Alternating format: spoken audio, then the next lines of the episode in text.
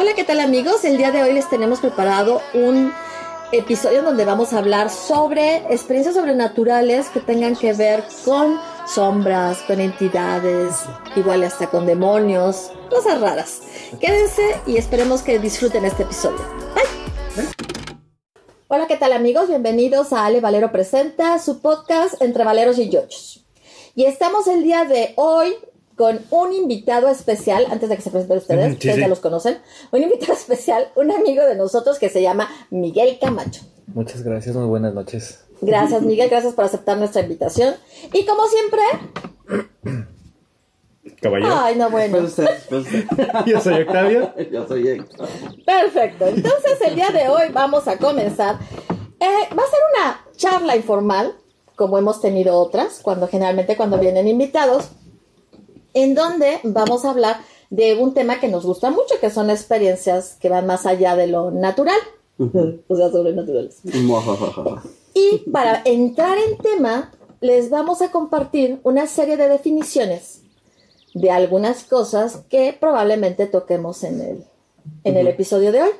Entonces empecemos con, eh, si vamos a hablar de fenómenos paranormales y de sucesos que de repente nos pasan, que percibimos, vemos, sentimos algo, podemos estar hablando de una sombra o sombras, que es como los arquetipos del inconsciente colectivo de Carl Jung, y es en el aspecto inconsciente de la personalidad caracterizado, caracterizado por rasgos y actitudes que el yo consciente no reconoce como propios. Y la sombra se muestra simbólicamente a través de representaciones tales como la serpiente, el dragón, los monstruos y demonios. Pero entonces ahí estaremos hablando de la sombra que habla Jung, ¿no?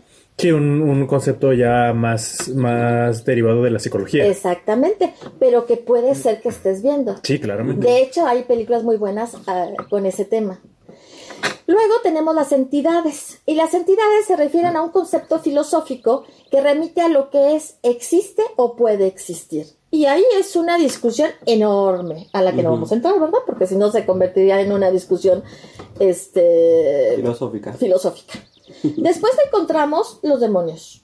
Un demonio para el cristianismo es sinónimo del diablo, de Satanás o de Lucifer, un ángel caído o seres de bajo, del bajo astral. Después tenemos los ángeles, que son criaturas con capacidades y poderes sobrehumanos. Sí, que están relacionados o, o son, este, eh, por así decirlo, muy, muy empresarialmente son, son empleados directos de, de la deidad en turno. Exactamente. De la deidad en turno, del quien está en el poder. Ok. Y finalmente, lo que serían las alucinaciones. Las alucinaciones son la percepción de cosas como visiones, sonidos u olores que parecen reales, pero no lo son. Estas cosas son creadas por la mente. Y que también puede, puede sucederte. Pero bueno, las alucinaciones sí tienes que o bien tener alguna enfermedad importante o tener una temperatura de más de 40 grados, ¿no? O sea, sí hay condiciones que te pueden llevar a tener alucinaciones. Sí.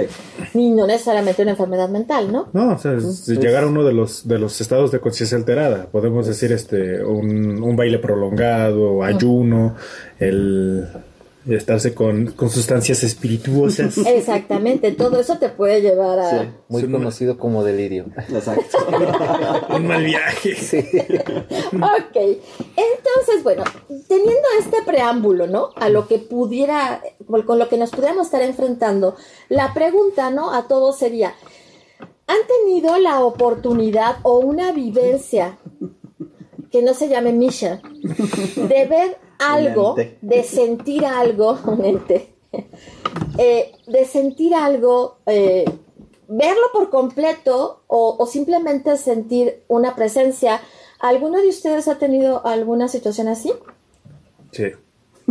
¿Quién quiere empezar? Yo digo que acá el caballero, el invitado. ¿Cómo eres? O sea, ya de plano lo llevamos al ruedo luego, luego, o tú la cuentas. Para que vayas haciendo. No, pues si quieres podemos Para, empezar nosotros. para calentando motores. Este, bueno, yo la, ah, la primera experiencia paranormal que, que sí tengo muy clara en la mente es una vez en, en una casa que utilizábamos de taller para el trabajo de mi tío. Abajo, ente. Para los amigos de Spotify, Octavio está tratando de tener una conversación Estoy- civilizada con Misha, lo cual no va a resultar, no sé Eh, por qué todavía no lo entiende. Estoy teniendo un contacto del tercer típico. Del tercer típico, tipo- ándale, típico. ándale, típico. Ah, ¿No es típico que ella muerda? Sí, eso sí. Bueno, entonces estábamos en esta casa que lo utilizábamos como taller y no era la primera vez. Ya había, habían pasado cosas, por ejemplo, mi tío decía que él estaba trabajando y uno de los cepillos que utilizaba para trabajar salió volando así, de la nada. No estaba dentro de la casa, no había ráfaga de aire, no había, ningún tipo de fuerza que hubiera, que lógicamente hubiera agarrado una, un cepillo y- y lo hubiera aventado, aparte que estaba bastante lejos de, de donde estaba mi tío. Mi hermana siempre dijo que, que el lugar se sentía muy frío, no importa la hora del día que entrara, siempre se sentía muy frío. Pero volviendo conmigo, eh, yo me había quedado solo en la noche ahí trabajando. Yo estaba trabajando con mis audífonos, estaba echándole, este, terminando de trabajar. Y cuando termino me quito los audífonos y escucho que se empiezan a azotar las puertas y las ventanas de arriba. Y lo que, y yo me fui primero, primero con la lógica. Están abiertas, dejaron las ventanas abiertas, está haciendo aire, voy a cerrarlas. Entonces me dirijo hacia la, la escalera y donde pongo el primer pie en el peldaño, escucho que alguien corre arriba. Yo estaba completamente solo en esa casa, no, ya todos habían salido, mi tío había, había ido a dejar a, a mi tía a la casa e iba a regresar por mí. Y nada más escucho eso, porque si fueron pasos, de hecho, eh, hasta por un momento dije, ¿son, ¿son aleteos o qué? Pero no, o sea, hasta cuando estaba tomando el barandal de, de las escaleras y, se, ese pequeño como temblor, ese movimiento que, que, que se siente como cuando alguien va, Sí. va corriendo, ah, eh, se sintió eso. E hice exactamente lo contrario de lo que haría algún héroe de una película de terror. Dije, Salirte. vámonos. Dije, vámonos, ¿no? Me, me di la vuelta, me salí de la casa y esperé a mi tío en la banqueta. Dije, no voy a ver qué es eso. No me lo voy a jugar. sí, Eso sí estuvo feo. Sí. Y bueno, desde este marco, ¿tú qué piensas que fue? Ay, eh, bueno, por las historias que nos llegaron a, contar de la casa, eh, sí nos decían que, que, hubo fallecidos ahí, no de maneras eh, trágicas, por así decirlo, pero sí eh, la casa perteneció a una, a una familia que vive ahí durante generaciones. Si no mal recuerdo, unas tres, do- dos o tres generaciones vivieron en esta casa antes de que decidieran rentarla. Y entonces, hablando con unos amigos sobre esto, me dicen que por la cantidad de tiempo, luego eh, permite que, que haya personas o que los espíritus de, de, los que vivieron ahí, de los que moraron en ese lugar, pudieron haberse quedado. O en contraparte de que alguno de los moradores anteriores se haya llevado algún ente extraño ahí, voluntaria o involuntariamente. Ok. Hablando con los amigos, esas fueron, la- fueron las explicaciones que me llegaron a dar. No, de cualquier manera, qué miedo, Son ¿no? teorías, sí, son teorías sí. que se manejan. Cuando, cuando una persona, eh, una persona hace algo o es, o es eh, eh, testigo de algo, algo fuerte, algo traumático, o sea, o sea accidente eh, o, o un evento que, que no es normal, vamos, un, un evento violento, cosas así dicen que se lleva algo de eso a, a su morada. Entonces la morada de alguna manera comienza a cargarse de, de ese tipo de energía. Y pues este, si, si en esa casa viven más de dos, tres, cuatro personas y entre, entre cada quien va llevando, llevando su algo. partecita, llega un punto en que la casa pues sí se hace pesada. ¿verdad? Sea para bien o sea para mal, pues hay, hay situaciones que empiezan a envolver la casa. Entonces son, son las teorías que más se manejan. Qué mello. Entre que sí, entre que no, yo dije, no voy a, Quiero investigarlo. no voy a subir. No, es que sí es así como de. Sí, Sí, es de película, Sí. ¿no? de película. Sí, sí, sí. sí, Sí, es que es, pues es fuerte. Y sí es fuerte. Hay quienes medio, medio lo manejan ya porque pues les pasan algunas veces en la vida. Hay quienes, ¿Ya más seguido? sí, hay quienes no les pasa tan seguido, pero lo experimentan al menos una o dos veces en su vida. Y, y hay quienes pues literalmente viven en eso, ¿verdad? hay gente que todos los días llega platicando una nueva historia. Sí. Sí. Entonces, Sí. Sí, sí, sí. Sí, sí. Sucede. Sí, bueno, ¿y ahora quién? ¿Quieres tú? O- Bueno, una experiencia que tuve yo, mm, pues, bueno, una de tantas. creo que tenemos uno de todos los días. Bueno, Sí. no tanto, pero sí. No, yo sí eh, he sido muy dado a escuchar que, el, que los pasos en la azotea. eh, es muy común que escucho las, las chapas de las puertas, este, a veces una tras otra, en las recámaras y cosas así. Lo más fuerte que me ha tocado vivir eh, fue tener la amarga experiencia de ver un descarnado hace ya algunos años. Y de verdad es algo fuerte. O sea, es. eh, es como que muchas veces no me interesa. Así, literal. ¡Qué miedo! Sí, es, es muy fuerte y, y le- el día que me, me tocó vivir eso, pues eran siete y media, ocho de la mañana. En el lugar donde yo laboraba, pues era un taller, un taller algo grande. Y eh, yo llegué, pues yo tenía llaves del lugar, entré y lo primero que vi fue al fondo del taller ese tipo de ente, se le puede llamar ente. Eh, y igual, como, como dijo Octavio, no quise saber más, simplemente di la media vuelta y vámonos a la calle. Me esperé que llegaran los demás compañeros para, pues, para entrar con confianza. Y como, pues ahora sí que como tradición, ¿verdad? Ese lugar se sabía que estaba muy cargado de, de- de energías, o sea. Y, y lo digo, ahora sí lo digo yo a lo, a lo seguro, porque pues no fue lo único que me sucedió allí. O sea, es- se tiraban cosas, o sea, son era un taller de tres niveles. En el último nivel pues había un área de esparcimiento, en esa área había una mesa de billar. Y ya un poquito oscurecido, a horas este, ya no laborales, eh, se escuchaba, Jugar. se, escuch- se escuchaban las bolas chocar. Órale. Entonces, pues lógicamente ya sabíamos que no había nadie, ¿verdad? Entonces no teníamos nada que hacer. que vamos a ver, no, no te preocupes, no hay nadie, vámonos. y sí, situaciones así. Sí. Y pues es, es un poco de lo que me ha tocado Vivir. ver, vivir.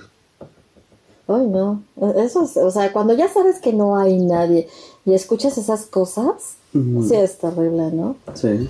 A mí una de las cosas que me ha pasado que no he contado, que yo no recuerdo que haya contado, a lo mejor tú dices, tú, No me, tú me dirás, No. eh, em, una vez estando dormida, bueno, no estaba dormida porque me, digamos que me- estaba chiquita, tendría como siete años, me acaba de acostar y sentí, eh, estaba, estaba dormida hacia el centro de la cama, ¿no? De lado hacia el centro de la cama, y sentí como clarito me pusieron una mano en la espalda. Y más la sentí fría, ¿no? Y además guardo la sensación. Y yo dije, oh Dios, ¿no? Y dice lo que cualquier niño de 6, 7 años hace, no llorar, si no soy especial. Y dije, no nada, ya. y, eh, y es algo que me ha acompañado durante toda mi vida, pero cuando era niña, durante mucho tiempo ponía cojines, ¿no? O sea, después de, ese- de esa experiencia ponía cojines. Ujú. Y me dormía en medio de los cojines. Tu barrera. Sí, como es un modo de protección. Ajá. No, no, no te tapabas con la cobija. Sí, no tanto, pero cuando sentía miedo sí. Sí. Hacía como mi cuevita y, y me... Porque hacía cuevita, no me gusta estar así tapada con la cobija. Pues- hacía cuevita y ahí me quedaba, ¿no? Porque todos sabemos que los fantasmas este, son inmunes a las cobijas. Es, el- es el santo sudario. Pues no sé, pero a mí ya no me molestaba. No, yo, yo, yo, no, yo, yo, yo- no, y no, y no es burla, yo digo que es porque todos de niños, este, sientes miedo, Sí, órale, la a cobija. cobijarse. Y mejor si es de tigre. Sí. Oh. que, Fíjate que que... diga San Miguel. Ah, ese está mejor. Sí. De hecho, hay un, bueno, perdón. Sí. Hay un, hay un trauma que creo que muchos todavía lo, lo conservamos, no al 100%, pero de repente nos pasa que no quiere uno bajar los pies porque no le van a jalar las patas. Sí. Sí. Yo creo que no soy el único que de pronto me de sorprende. repente, de esa repente dices, sensación. no, no lo voy a hacer. Sí. No sé, si, no sé si ustedes lo hacen, pero. Y ni siquiera que es por el frío, sino para sentirse seguros que levantan los pies para que la sábana o la cobija se ponga abajo de los pies y la bajan. Para que te dejen una especie de- Sí. No, de- eso no lo de hago. atrapamiento. Como- No, no, o sea, no, yo no. todo lo tengo así, metido, ¿no? Y, o sea, y no lo zafo. Ah. Entonces no hay forma. O sea, quedo protegida, ¿no? O sea, No, sí, yo sí. Sí, ya no se siente. Yo sí agarro mi, mi, mi sábana, mi cobija según y, y me hago mi propio tamal. O sea, levanto los pies, que la, que la, la, la sábana caiga y lo atrapo y luego me voy de ladito, luego de ladito. Y ya quedé hecho tamalito. Ya, Y dices, a, Sí. a dormir. a dormir. Sobre todo cuando hace frío. Sí. de repente hay una voz que le dice, hola, ¿cómo estás? Dentro del tamaño. Dentro del tamal. No. No, pues, No, pero fuerte. mira, por ejemplo, yo te podría decir que al, al- al día de hoy no sé qué fue. O sea, no sé si fue algo... No creo que haya sido algo bueno porque sentí mucho miedo. Pero no sé a ciencia cer- cierta qué fue. Pero tal vez no fue tan malo porque no hubo un daño. Ajá.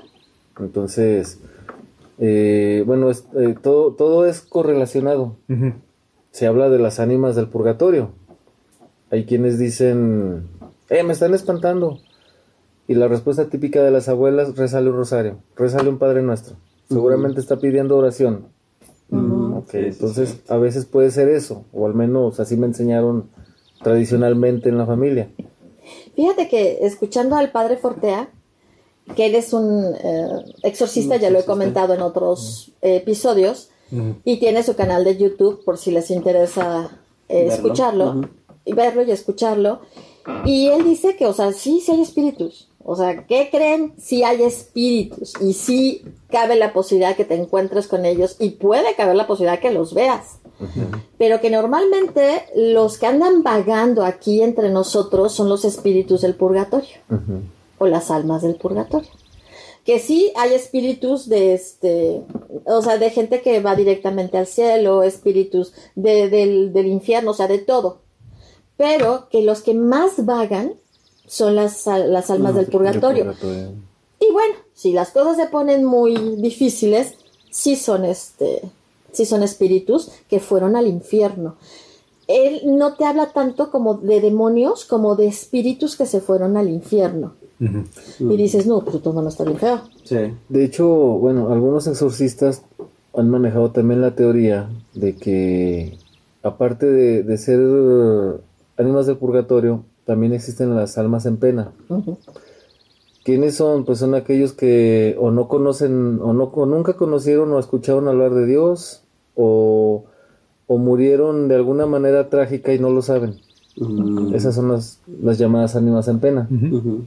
Pues esto de las ánimas en pena prácticamente es, es la génesis de todas las leyendas más populares de fantasmas. Ah, eh, llámese La Llorona, este, llámese... Ahorita que justamente que estabas eh, comentando de estos espíritus que, que piden... eh, que piden que recen por ellos o piden que, que se les haga algún tipo de Alguno- servicio religioso. Eh, eh, me acuerdo mucho de, de varias leyendas, de esas que te cuentan los taxistas. San Cristóbal de las Casas. eh, y me parece que esta leyenda creo que es- está en toda, en, en toda la República. No sé, eh, es de una mujer que no, a veces dicen que vestida de blanco o de negro, depende, eh, pero que pide que se suba al taxi. eh, que bueno, pide, va a un taxi, se sube y le pide al taxista que le dé un paseo por las iglesias más importantes de- de- del lugar y ya al último pues desaparece.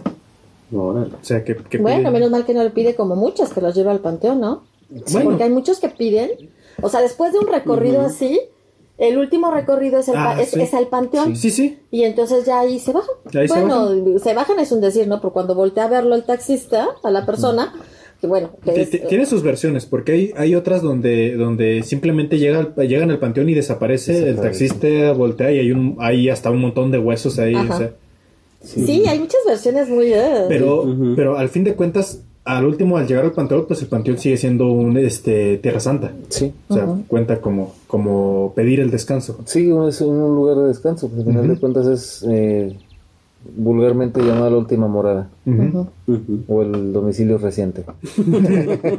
A según- Ah, De hecho, aquí en Aguascalientes hay un par de pues, leyendas de ese tipo. ¿verdad? Sí, sí. Una de ellas va para la, la Alameda, en una de las casas antiguas y la otra este, llega al panteón. Entonces, no, no conozco bien la trama, pero por lo que comentas es algo así muy, como que muy de esas ánimas, de que buscan o su, o su- el lugar donde vivieron o el lugar a donde llegaron, a donde los llevaron a, a descansar. Entonces, ahí la incógnita es, ¿qué les falta para trascender? Ay, es que habría que ver, porque igual dejaron muchos pendientes, ¿no? Y pendientes que no, los, no les permiten irse. Mira, y que ahí cómo lo resuelven. Hay una, hay una historia que cuentan en familia. Mm, yo, yo no conocí a mi abuelo materno, papá de mi mamá, pero mis hermanos mayores sí. Entonces, platican que el día, eh, el día de su funeral, eh, antes se usaba que los velaban en casa. Sí. Mi- de hecho, mi, mi abuelita, la esposa de él, toda fue velada en casa y Mi abuelita fue velada en casa. sí, Ahora también. y, y curiosamente el día que ella falleció yo no lo sabía, pero desperté sabiéndolo. O sea, no sé, no sé si de manera inconsciente cuando uno es niño escucha y se graba ciertas cosas. Es posible. Lo curioso es que pues fue de la noche a la mañana, porque yo me acosté y ella estaba enfermita, desperté y ya estaba, este, ya, ya estaba atendida. Pero bueno, esa será otra historia. Platican los, los hermanos y los primos mayores, ellos eran niños, ellos en su inocencia, eh, que incluso no, no les cayó el 20 hasta mucho después, que cuando mi abuelo estaba siendo velado, pues se, se necesitaba un documento para dar el trámite de, del entierro y todo eso, en aquellos entonces. Y creo que a, a una de las primas, el abuelo les dijo dónde estaban los papeles. Dígale a su abuelita que lo que está buscando está en tal cajón, en tal parte así, así. Y sí, estaba donde, donde dijo el abuelo y todo, pero lo, lo curioso, pues, que ya no, no les cayó el 20 hasta mucho tiempo después, es que el abuelo estaba atendido. Y el abuelo, pues, fue a decirles dónde estaba lo que buscaban. De esos que dicen, no, ni muerto puedo dejar de resolverles la ¿Qué vida. les pasa, no? No, Atenidos. Sí, no, de hecho, eh, tocando el punto, ¿verdad? De que Sí, dejan sí. cosas pendientes. Ujú. Sí, sí. De que dejan cosas Jus- pendientes. justamente en, en casa, en casa de, de, de la familia de mi papá, tienen una historia bastante similar. Pero no fue el día del velorio. pero tenía poco de morir mi, mi bisabuela, este, mamá Lola. Y eh, bueno, ella, ella muere. Y entre algunas cosas raras que pasaron, que ella siempre fue muy pésima con los animales. Fue pésima. ella, ella era de que ve- veía gatos y perros y los pateaba. O sea, ¡Ay, qué los. Las escobazos y lo que se ve. Exactamente, hasta, el- hasta que empezó a sentir pasos de la azotea y adoptó un gato y el gato lo tuvo cuidado como su tesoro. Ahí está que se muere, se muere ella y el gato desaparece. Y, y lo encontraron muerto el gato este, en, en el panteón, en su tumba. Pero es- esta historia eh, fue como unas, unas semanas, no fue mu- mucho tiempo después de su muerte. eh, que mi, mi primo siempre en ese tiempo me parece que estaba en prepa o en secundaria, pero se levantaba, vivían en la misma casa, se levantaba, se, se metía a bañar es, temprano y se iba a la escuela. Eh, entonces, eh, él siempre, pues tenía, cuando se iba a bañar, siempre pasaba por el cuarto de mi mamá Lola. Mi mamá Lola desde, desde temprano ella ya estaba en su silla afuera. eh, y siempre le decía, ya le, ya le prendí el, el boiler, mijo, para que se, se bañe con agua caliente. Entonces ese día se levanta, pasa, todo modorro y ve a, a mi mamá Lola y le dice, ya le prendí el boiler, mijo, para que se bañe con agua caliente. Se mete a bañar ya todo y hasta que va de camino a la escuela dice, bueno, a mi mamá Lola ya tiene semanas que la enterramos. ¿no? Sí, sí suele pasar. Ay, yo sí cuando eh, recién murió mi abuelita, yo a mi abuelita la quería como si fuera una mamá, ¿no? Murió cuando yo era muy pequeña, pero era una relación muy estrecha. Y cuando, cuando murió mi abuelita, yo tuve muchas... eh, Una de las cosas que me sucedió cuando murió ella fue que ella muere de noche y a mí me, me llevan a acostar, tenía seis años y medio, me llevan a acostar, mamá platica conmigo y me dice lo que le dices a todos los niños, no, ya se fue al cielo, ya no tiene dolor, todo lo que le dices. Y me duerme. Y entonces yo, dormida, lo que sueño es que voy caminando detrás de ella, pero como que en un espacio azul, ¿no? Así un azul como el cielo, ¿no? De noche. Eso es lo que yo veo y veo que voy caminando detrás de ella y a ella la veo vestida con un traje azul marino como con puntitos, o sea, algo raro. Ahorita ya no recuerdo tanto la descripción muy precisa. Y, eh, y yo la trato de alcanzar, ¿no? Y veo que no, no la alcanzo, ¿no? Yo, yo veo que cada vez se va alejando más, se va alejando más, hasta que ya, o sea, la pierdo y ya despierto. Entonces ya cuando bajo ese día, este, al bajar la escalera, donde da vuelta la escalera que alcanzabas a ver eh, la sala, que era donde la estaban velando, ya veo el féretro, ¿no? Y sí me impactó mucho. Bueno, hasta ahí ese día. Años después, le digo a mamá que el sueño que tuve, ¿no? Nunca se lo conté. Se lo conté ya hasta haciendo, no sé, como 20 años, 18, 20 años. Y le digo, fíjate que soñé esto, esto, esto, esto. Y me dice, a ver, ¿cómo? Y ya le, le dije, ¿no? Me dice, es que sí, con ese, con, con un trajecito así la, la enterramos. Así la vestimos. Y yo me quedé. Y ay Dios, sí la seguí. Sí. O sea, la seguí en serio. Bueno, existía, bueno, el Sí. consuelo es que existía esa conexión que le sí, sí, sí. permitió. Y, o sea, seguirla ya. Exactamente. Y entonces ya, o sea, en mi niñez, por ejemplo, yo, yo tenía la certeza de que ella andaba por ahí, ¿no? O sea, yo, yo la sentía. Y entonces yo siempre le decía, ay, abuelita, por favor, no te me aparezcas porque me voy a asustar mucho. siempre decía lo mismo, no te me vayas a aparecer porque yo me voy a asustar.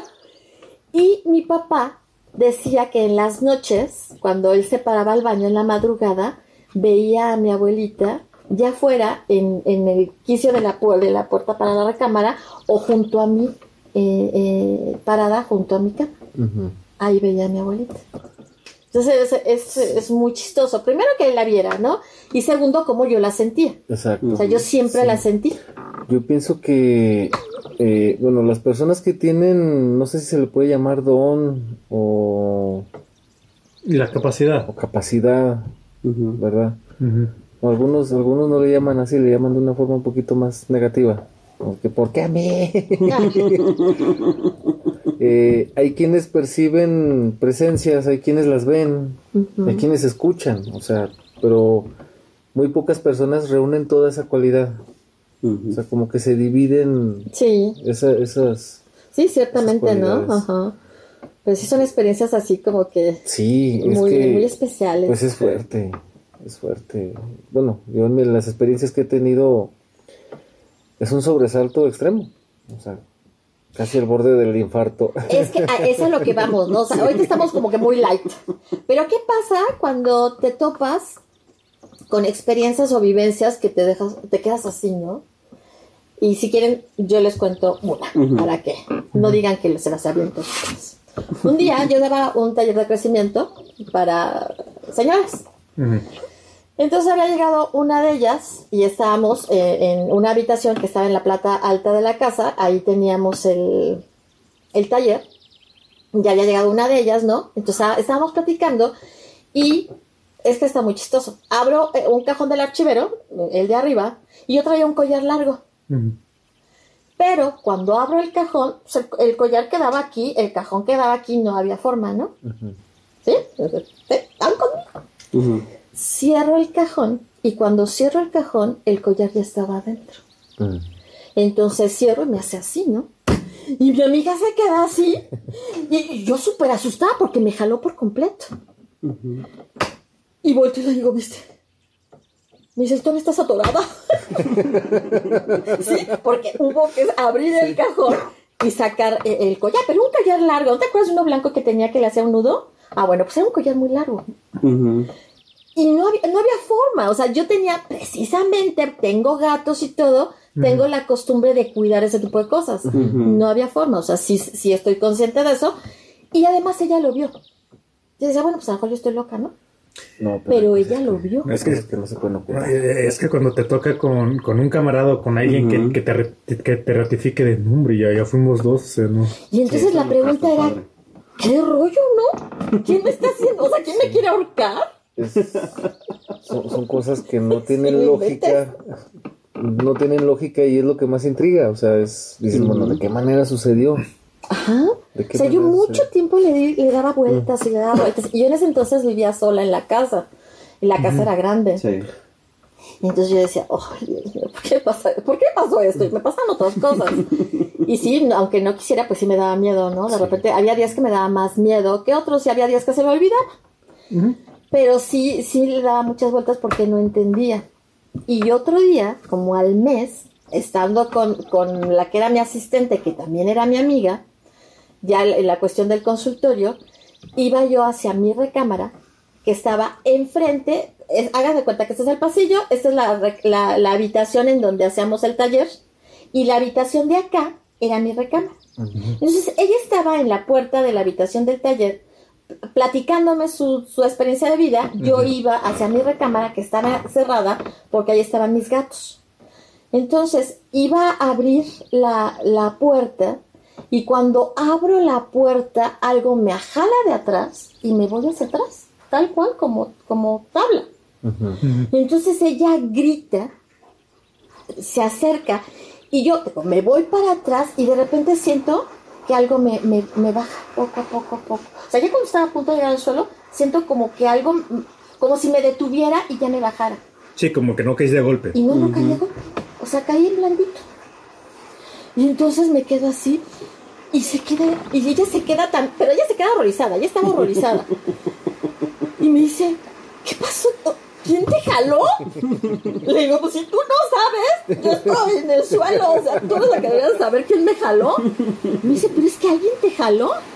Dice, y luego, ¿por qué no te caíste? ¿Por qué, por qué al final bajaste suavecito?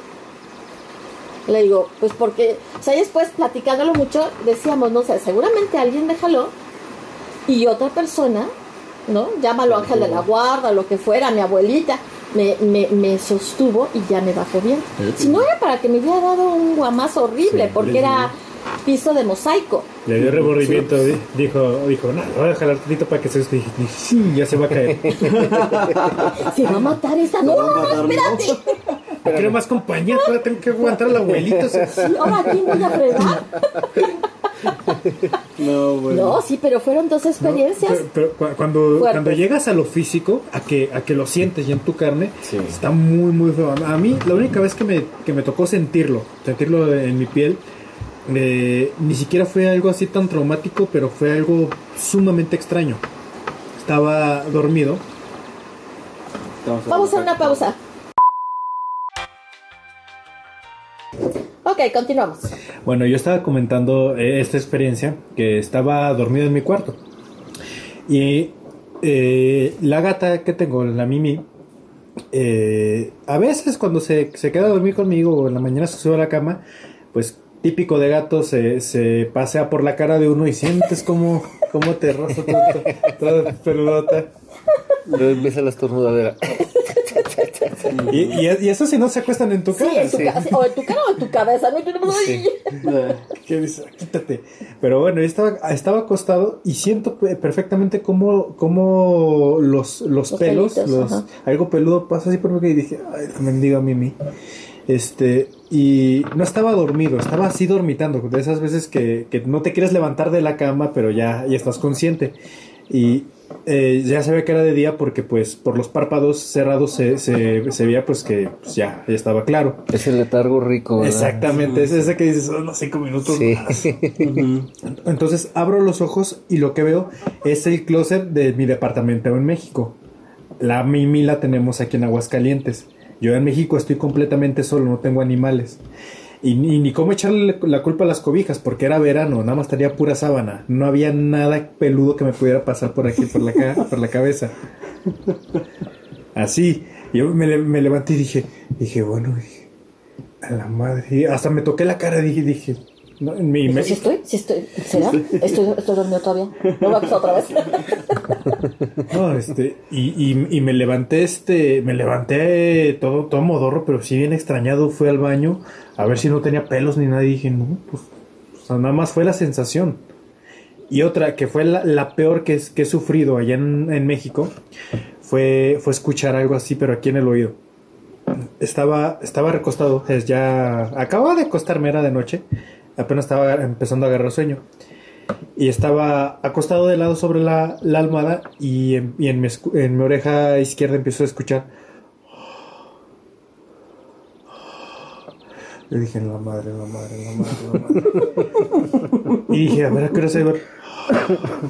Y lo escuché por, por, por minutos. Bueno, no sé cuánto tiempo hace, pero yo lo sentí como minutos. Dije, no se va esta madre. Y dije, ok, ok, ok. Y dije, no, pues tengo las puertas en la. En, en la- las llaves en la puerta, la puedo abrir en friega, me salgo. Dije, dije chin.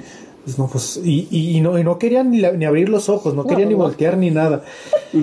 Dije, no, no, no puede ser, no puede ser, no puede ser. Ya, ya, y dije, ya me tocó. güey. Entonces, eh, eh, este, agarro valor, agarro coraje, levanto los ojos y me doy cuenta que me estoy escuchando roncar. ¡Ah! Sí. Eso estuvo muy bueno. Dije, mendigo sustote que me puse yo solito. Esa es buena. Sí. Por eso hay cosas que hay que buscarles explicación. Hay casos que sí tienen sentido, pero hay otros que no. Exacto, hay muchas que no tienen explicación. Lo, lo de los pelos no tienen, yo no le encuentro lógica aún. No. Eh, bueno, yo así de repente soñaba que algo me picaba en los dedos. Pues desperté y era Polo que me estaba mordisqueando el dedo gordo del pie. La verdad es que sí. Ese es muy travieso con los pies. Es muy travieso con los pies. Los ve, pues, mueve uno los pies y, y empieza el gato a... Ay, qué ternura. Pero cuando está uno dormido sí saca de onda, Sí. la verdad. Sí, se saca de onda. Sí. Y, y eso si no te agarran feo, ya ves que, sobre todo en las sábanas donde me muevas tantito el Sí. pie, se van locos. Sí, Ok, a ver, otra historia tenebrosa. Bueno, una, una, una historia así muy breve. Mm, fue en el tramo de Monterrey a Saltillo, no no recuerdo. Es una, una recta larga, larguísima, larguísima. Creo que sí es esa la, la carretera. Eh, a deshoras de la madrugada, no- bueno, normalmente cuando vamos en plan de trabajo, pues maneja uno de noche, ¿verdad? Para llegar al, eh, al amanecer y pues arrancando Qué miedo. Trabajar, sí. Sí, arrancando un trabajo. Eh, ya veníamos de vuelta, veníamos ya rumbo a Aguascalientes de Monterrey. Pero me- mm, nos causaba extrañez ver muchos peregrinos. Es una calle, es una carretera desértica. No es que no, no estoy seguro si es en el tramo de Monterrey a Saltillo o de o de o más para acá. Pero nos causaba extrañeza porque no hay señal de radio, no hay este no hay, No hay señal nada. de, televi- de, de- De de teléfono. teléfono, no hay nada, o sea, es, es una zona muerta. Y, y nos causaba extrañeza que a, a deshoras de la madrugada veíamos mucho caminante al costado de la carretera. Ay, qué horror. No, no, no, han de haber sido caminando, han de haber sido. Eh, pues sí, caímos en cuenta que tal vez eran ánimas, pero era, pero era un caminar y caminar de gente, o sea, no, no era un- eran literalmente peregrinos. Hay historias aquí en, en- en la República que hablan de eso, de, de peregrinos, como peregrinos, que son almas en pena, que tú las ves pasar. Sí, Y son muchos. O sea, lo que es este impresionante es que son muchas personas. sí, van en, van en conjunto. Ajá. Y a lo mejor gente que se muere en accidentes sí, es probable grandes, que sea ¿no? eso. Y la carretera es tan tediosa que pues va, va- va el chofer pues a lo que va y si trae música qué bueno y si no pues ya nos fregamos. Y los que van al lado literalmente empiezan a cabecear. Sí. Yo era de los que iban cabeceando, ¿verdad? Porque me tocó descansar en ese tramo. Eh, de pronto nos, eh, nos, nos exaltó un, un amarrón, un frenón que se dio. ¿Qué, qué, qué traes? ¿Qué pasó? ¿Qué pasó? Dice, no manches, de tiro vi que se me atravesó alguien. ¿Y qué era? Nada. O sea, se me atravesó y justo antes de pegarle se desvaneció. Entonces, sí se dio el amarronzote. Y la carretera está sola, no está ni transitada, o sea, no son... eh, no, no, creo que en aquel entonces todavía no era autopista, o no sé si todavía eh, sea la misma carretera, ya tengo mucho tiempo que no transito hacia allá. Eh, y lo que es, ese, es, es- todas esas zonas de Monterrey a Saltillo e incluso hasta Santa María del Oro, creo que se llama. He viajado para allá y no tengo la menor idea. Bueno, el chiste es que son, son, son poblados, son poblados este, rústicos que tienen kilómetros de distancia entre uno y otro, entonces son caminos largos Y aburridos. y aburridos, sobre todo porque eh, hay, hay un tra- una recta como de tres o cuatro horas, de esas que duermen, y, y lo que vimos, ¿verdad? A deshoras de la noche, entonces si a eso le aunamos en que se le atravesó a alguien y, y pues casi lo hace que nos accidentemos, pues ya, ya veremos cómo, cómo Qué está la cosa. horror, ¿no? Sí, entonces, mm, pues no, no tiene que, explicación. que dicen que no viajes de noche, ¿no? O sea, cantidad de personas que dicen que no viajes de noche Bueno, yo, porque... sí, yo- yo sí rompía las reglas, la verdad a mí me encanta manejar de noche. Sí. No, yo, Yo no, sí, ¿eh? yo sí sí me soy da los- miedo. Sí. Eh, por bueno, últimamente con el, el tema de las carreteras inseguras y todo eso, pues Eso sí, también me da mucho miedo. sí me, como que sí me hizo contenerme un poquito de ese tipo de trabajos. Sí. Pero yo sí soy amante del volante a la noche. Me gusta ver el amanecer mientras manejo y, y me gusta cómo se marca la carretera a lo lejos, así. Va uno y se va, se va marcando la línea, la línea, la línea, la línea. Sí, no, no, sí, no. soy de los que, He oído demasiadas historias de carretera y soy de no, los que no disfrutan ese paisaje de oscuridad. No, no, no, no, no, yo no para nada, pero he de reconocer que ahora le tengo más miedo a los vivos que a los muertos, ¿no? O sea, sí, con lo inseguros Sí. que se han vuelto, pues no, ni Sí, ganas de viajar de noche, ni, y ni en autobús, ¿eh? Ya también la, la piensas cuando viajas de noche en el autobús. Sí, es, es- pues es un tema que a lo mejor unos no nos toca, pero nos concierne. Exacto. Ujú. Sí, exactamente. Ok, más historias, a ver, cuenten, cuenten. Va Héctor, Héctor no ha Héctor. contado. Es que yo no tengo historias de terror. No, a mí no, no me Ah, pasan esas cosas. terror. No, no, no. ¿Alguna vivencia? ¿No te ha pasado? Sí, bueno, sí, Bueno, pero ya las contamos. Ya, o sea, lo, lo más que has pasado es lo que ya hemos contado en otros, que es el, el oír, pero eso es de el- cuando escuchamos a mi abuelita.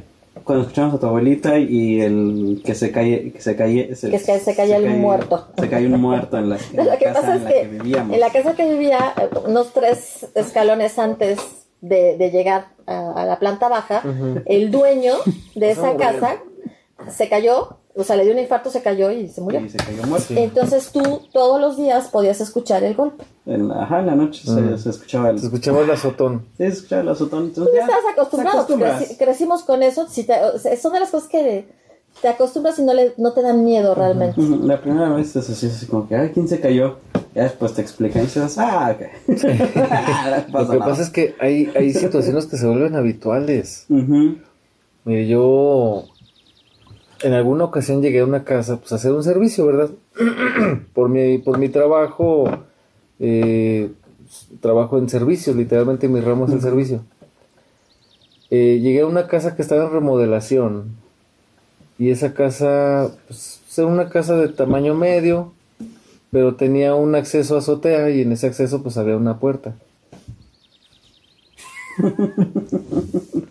Eh, resulta que entré a esa casa. Está ronroneando. ¡Ay, qué ternura! Se escuchan esos silencios porque es Misha tratando de, de, qué? de hacer las paces con No Miguel. enamorarme.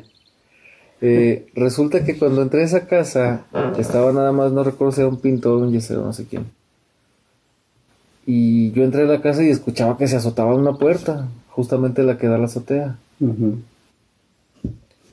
Y pues le pregunté a la persona que estaba ahí, oiga, pues está haciendo mucho aire o qué. Dijo, no, apenas empieza, apenas empezó ese ruido. Está bien. Eh, lo curioso es que no estaba haciendo aire, era, era plena luz del día y la puerta estaba pues, azotándose. Paz.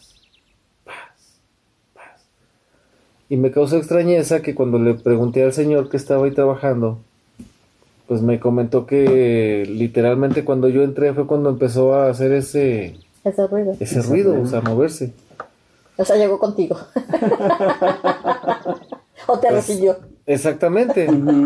O, o- o quiso espantarme o, o de plano ahí sí se de- desplayó, ¿verdad? Entonces, no, no tiene lógica. Podríamos decir, bueno, está haciendo mucho aire, pero pues en una, en una puerta normalmente cuando hace aire, pues se, se azota y se cierra, se quedó cerrada. Esa puerta estaba, pum, se regresaba a su lugar y, y volvió a azotar. Y traté de no, pues no asustarme, ¿verdad? Porque luego se asusta uno y anda uno cargando lo que no debe cuando se asusta. Sí, exacto, exactamente. Ajá.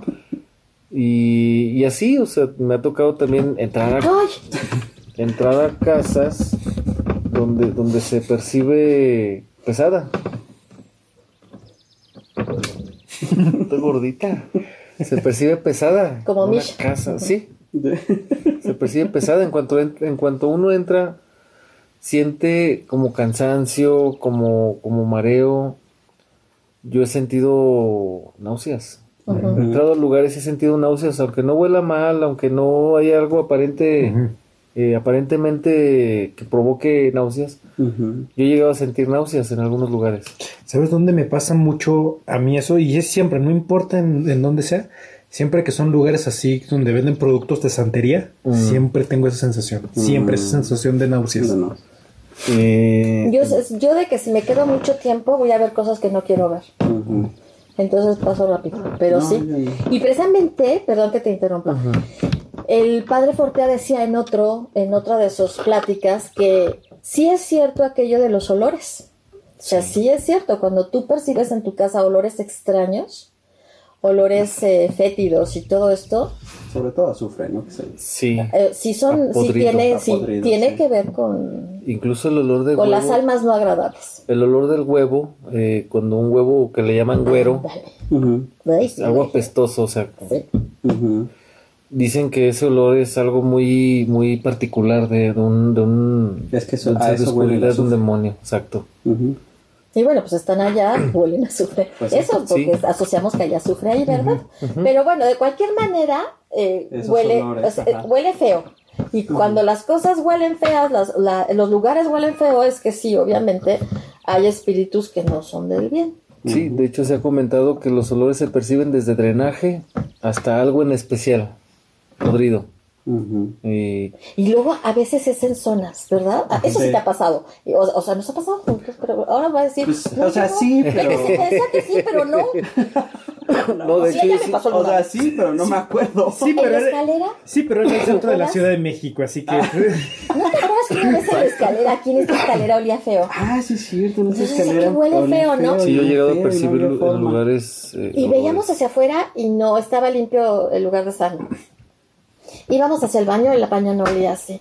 Nada Ajá. más era la Nada más escalera. era la escalera la que olía feo. Ahora, Sí, eso sí. hay que, hay que también comentar que hay situaciones que uno atrae. Hay situaciones que por casualidad se enganchan con uno. Pero hay situaciones que, que son enviadas. Sí. Son enviadas. Entonces, eh, ahí los exorcistas recomiendan tener mucho discernimiento para saber qué esto, este, o, o para tratar de descifrar qué puede estar sucediendo. Esa fue enviada. Esta fue Esta fue enviada. Sí, sí, sí. Y te, y te hablan de eso, ¿no? De que sí tienen, tienen que tener mucho cuidado para saber exactamente a qué se están enfrentando. Exacto. Si es este. Si quiere hacer las paces. Sí. Si se trata de una situación. ya se me fue.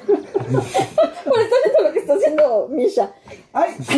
¿Otra vez lo mordió? Ya, ya, ya. Ey, re- relájate. No, se me hace que tú ya traes algo, ¿eh? Pásame el... De hecho, también han hablado de del comportamiento de los gatos ante. Ócala. Quiere que yo, quiere que yo la defienda. Pero está dicho que los gatos son protectores. Sí. Abajo. Dice que no. Dice que no. No, ni la toque. Si te muerde, Miguel, no me hago responsable. Está vacunada contra la rabia, ¿eh? así que no hay problema. Contra todo, de hecho. Yo estoy contra el coronavirus, no hay problema entonces. están, y están bien. Sí, estamos parejos. Estamos bien. Ok, y este, ¿qué iba a decir? Estábamos Ah, que hablando sí, de. bueno, o sea, sí que tienes que tener mucho cuidado, ¿no? O sea, empezando por lo que tú dijiste. Si lo que, lo que se siente en el lugar que estás, o sea, tú lo llevaste o alguien te lo está enviando, ¿no? Y la cuestión ahí es si alguien te lo está enviando, ¿por qué te lo está enviando, no?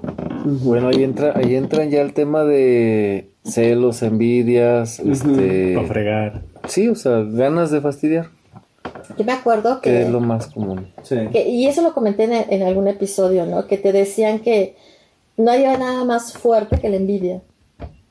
Es lo peor con lo que te puedes enfrentar. Que la gente te envidie porque eso sí te puede causar daño. Sí, de hecho, de hecho, algunos, algunas personas que conocen mucho de estos temas, pues aseguran que la envidia no necesita hechizos. El simple, El simple hecho de simple- sentir la envidia ya está Ya. afectando a, al que la envía como al que la sí. recibe.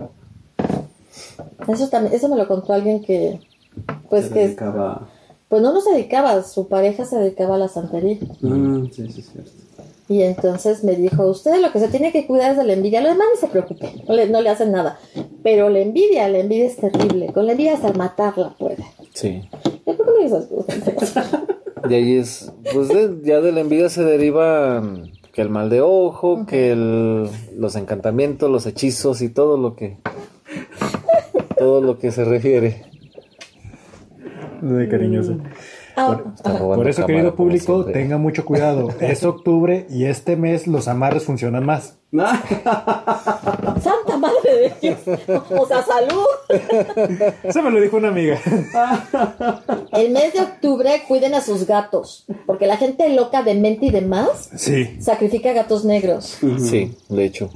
Entonces cuiden a sus gatitos, no los dejen salir porque hay mucha gente que está mal de sus facultades No, mentales. De hecho casi cualquier gato, pero los Sí, negros sí. son los sí, predilectos. pero los predilectos son los negros. Ujú. Entonces sí hay, sí hay- hay que tener cuidado. De hecho, Sí, los pelos el- no se notan en la túnica, por, por, eso. por lo menos en la Ciudad de México, el mes de octubre no se dan adopciones No, no. Para evitar precisamente que esos gatos Esos sean este, sacrificios. Sacrificados. Ajá, sean sacrificados. Qué horror. Ay, sí, qué horror. Pero bueno, o sea, estamos hablando de, de las personas, ¿no? Que, que era lo que decíamos, o sea, si alguien te envía algo es porque no te quiere. Y la pregunta es, ¿cómo te proteges, no? ¿Cómo te proteges de alguien que te tiene envidia, que te tiene coraje, que te manda algo, que te manda una entidad? Bueno, No existen, existen, existen las personas que de por sí son fuertes. No, difícilmente reciben, reciben algo enviado. Eh, aquí las consecuencias las paga, desgraciadamente, algo, algo o alguien muy querido. Pues sí, los que están. ¿verdad? En este caso, pues llámese un pariente, un familiar que, que sea muy querido, muy apreciado, o bien una mascota. Eh, pues por, por sentido común y por humanidad dice uno, pues que le llegue la mascota mejor, ¿verdad? Pero aún así es una crueldad. Sí. Bueno, Tu carita, eso fue. bueno, eh, eh, yo hablo en base a mi sí lo entiendo, experiencia. O sea, sí, Sí, sí no, entiendo el razonamiento, lo que pasa es que tampoco se me hace padre que le llegue a tu mascota, ¿no? Eh, no, de hecho nada es padre, pero, No. pero cuando, cuando, cuando nos ponen a elegir, pues tenemos que elegir entre llorarle a un hijo o a una No, no mascota. Sí, no. O a un hermano Sí, o no, a un no, padre o sea, sí, o a una obviamente mascota. no hay. Entonces, de hecho, de hecho, se dice que las mascotas están para protegernos. Ellos, ellos nos, nos aman tanto que son capaces de recibir lo que sea para protegernos. Asumir, fíjate, asumir ese, ese fea. sacrificio. Que te manda cosas, ¿no? Porque si no hubiera esas personas, no tendrían que hacer ningún sacrificio, no tendría que pasar nada con tus animalitos, ¿no? Y bueno, en el caso, hay también quien te dice que con las plantas, ¿no? Las plantas También las mueren. plantas reciben. Y este, y dices, ¿qué ¿te acuerdas cuando se nos murió una planta? Bien Sí, feo. Nosotros se nos han varias plantas Se nos, han aquí muerto. afuera, pero feo. Pero así Mal plan. A todas las Mal regamos plan. igual. Ajá. O a todas las no regamos igual. O sea, Ajá, y resulta o- o las que- descuidamos igual o las cuidamos igual. Pero esta solo era de las- una De, de las consentidas. No, no, no, de, de las que aguantan todo. ¿Cómo se llaman? Las, de eh, las eh, Silvestres. No. De esas que se reproducen como locas. Este, Ay, suculentas. suculentas. Ah, eh, que Y en yo iba a decir teoría- otra cosa. Marihuana. Bueno, esas también se reproducen como locas. ¿verdad? Sí. No era una suculenta que incluso nos había dicho, no hay problema, o sea, si no la regan por Dios no le va a pasar nada, ya, bien. Sí, y las iba muy bien, estaba muy bien, o sea, la planta está muy bonita, iba muy bien. Y de repente, pero así que de la noche a la mañana, puf, se murió. Se murió. Bueno, yo les tengo una plática, bueno, una anécdota de hace ya algunos años. Mm, mi pasión es el trabajo. O sea, mi... A, a- a mí pónganme a hacer algo y, y no hasta que no le veo fin quedo a gusto. Es un defecto muy grande que tengo. No, es una Pero bueno, ya en estas épocas es una cualidad. pero me pasó algo muy peculiar con un rosal. Conseguí un rosal chiquito y lo planté. Y me dediqué a quererlo todas las tardes, era mi terapia. Junto con ese rosal también llegó a mi casa un perrito. Un, un perrito, pues era un boxer, ¿verdad? Pero llegó medio, medio crecidito, medio chiquito todavía. Y el perro se encariñó conmigo al grado de que era literalmente mi tapete. Donde yo, sí, donde yo me sentaba, se sentaba a un lado de mí, me quitaba los zapatos y se sentaba en mis pies para que yo le hiciera rollitos con los pies en su panza. Ah. Y, y ese era el amor que nos dábamos todos los días, eh, no, no podía faltar. Entonces, pues en esa temporada, pues yo llegaba, este, podaba el rosalito, le echaba su agüita. Eh, el, el rosal recibió tanto cariño que llegó a crecer más de dos metros, o sea, se convirtió en un rosal muy grande. Y pues yo, mi, mis hijos, mi familia, mi perro y mi, y mi rosal, ¿verdad? Era literal, bueno, en mi trabajo. Llegaba del trabajo, pues ahí como que pasábamos un ratito y luego me, me iba al rosalito y así. Este, le dedicaba unos tantos días a la semana. Un día de buenas a primeras, eh, de la noche a la mañana, el rosal amaneció muerto, seco, o sea, marchito completamente. Marchito, completamente marchito el rosal, de ser un, tenía un, un tronco ya grande. Ya era fuerte. Sí, ya era un, era un rosal que si ya no lo atendía se iba a sostener Sí, bastante. tiempo, sin, que, sin que alguien le hiciera una Ah. podada, incluso una regada. Entonces pasó eso y a los pocos días, no sé, poco más de una semana, eh, el perrito también este, se enfermó.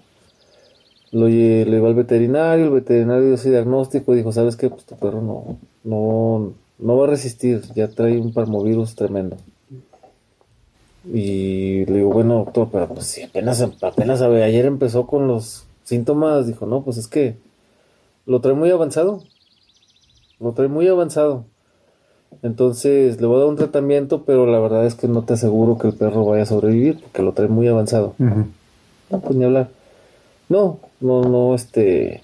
El perro empezó a sufrir tanto, tuvimos que dormirlo. O sea, perdió el olfato, perdió la vista. En cosa de tres días el, el- el perro se nos- Decayó. Sí, así completamente. Yo le hacía pruebas de, de, de visión y ya el perro ya no seguía las manos, ya no se, eh, o sea, Ya nada. Porque el perro era muy dado a jugar. Pues yo le hacía señas y el perro empezaba ahí a coquetear. Ya no tenía ninguna reacción a los estímulos. Mm, pobre. Le, le aplaudía cerca de la oreja, ya no escuchaba, perdió el olfato, ya, o sea, se convirtió en un costalito el pobre Ay, perro. Entonces ya no veía, ya no olfateaba, ya no escuchaba, ya ni siquiera tenía el, el- el gusto por comer. Entonces dijo el doctor, no, pues lo más recomendable es. Dormirlo, sí, porque por mucho que tú le hagas la lucha, lo vas a hacer sufrir. Ya el perro ya no tiene reacción a ningún estímulo. Bueno, tuvo que ser así. Pero eh, la pregunta es, ¿qué ganan esas personas con, con pues, que hacer un daño? Porque es un daño de muerte. O sea, eso es un daño de muerte. Eh, antes de eso, pues empezaron a aparecer cosas en la puerta de la casa. Obviamente, eh, eso ya, eso ya fue la, la consecuencia de algo que ya se vino desarrollando días antes o tiempo antes. ¿Quién fue? No sé. No quiero investigarlo. ¿Cuál fue la razón? Tampoco quiero investigarlo. Pues al final de cuentas, creo que seguimos en pie. Entonces, entonces ahí es donde, donde entra la pregunta. ¿Cuál es la, eh, la finalidad de hacer eso? Yo creo que fastidiarte, simplemente. O sea, eh, las personas que hacen esos daños quieren algo de la persona a la que le hacen el daño, ¿no? y si no obtienen lo que quieren, pues entonces la fastidian. Pues, bueno, escuché un refrán, no es un refrán, un dicho, una frase. Dicen que el envidioso no quiere lo que tienes, quiere simplemente que no lo tengas. Entonces, pues cuando no hay bienes materiales que pueden envidiarle a una persona, Tu talento, La familia. pero pues, la familia. la familia puede ser. O sea, puede ser la familia, y si no es la familia, porque yo estuviera en una familia, el talento. Pero pues el- es bien sabido que el, eh, el hecho de que una persona se muera no quiere decir que le va a dar los talentos al que, al que se los está envidiando. Pero tú ya no vives. Pues sí. O sea, consiguen lo que quieren, tú ya no vives. Tú no les recuerdas que ellos no lo tienen. Bueno, eso puede ser. No, está feo. Sí, pero... pues son, son, son lecciones de vida muy crudas. A final de cuentas, eh, yo lo tomo como eso, lecciones de vida. Porque pues la muerte, la muerte al final de cuentas no llegó a su a su cometido. O sea, hubo un, hubo una barrera que lo frenó. Se pagó muy caro, sí, se pagó muy caro porque pues a final de cuentas murió una planta y luego un perrito. Pero ah, gracias a Dios no murió nadie de Gracias a Dios no murió nadie de nosotros. Entonces, y la historia se repitió con Yolo. Pobrecito. Pero pues, oye, alguien te trae en la mira, entre ceja y ceja, no inventes. Y bueno, bueno, sí.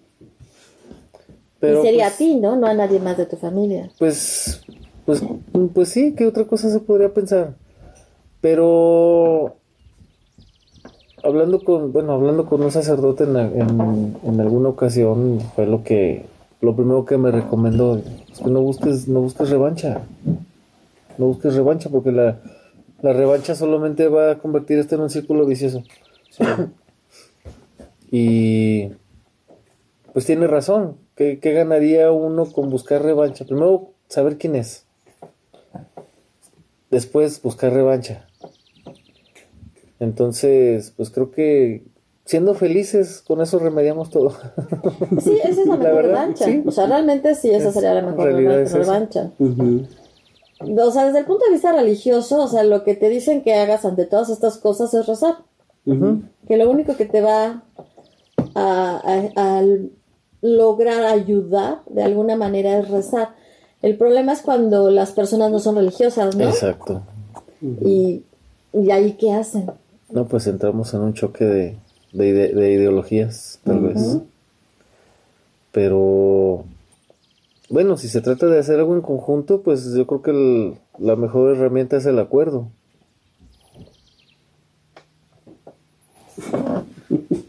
Pegó un brinco. Sí, Charlie. Sí, el- Se el- mueve. Charlie. el- yo siempre he tenido presente que el diálogo es algo eh, infalible, o sea, es, es un arma infalible contra, contra cualquier situación, del índole que sea. Si no hay diálogo, no hay avance. ¿Y cómo dialogas con alguien que te tiene envidia? Eh, pues de hecho, no identifico a quién me tiene envidia. Pero bueno, ¿Con y si lo pudiera? identificaras, si lo tuvieras enfrente, ¿cómo, lo, ¿cómo dialogarías con esa persona? Pues yo pienso que es tomarlo natural. Tal vez, tal vez ya he dialogado, he dialogado muchísimas veces con, con la persona que pudiera haberme estado afectando y no me he dado cuenta.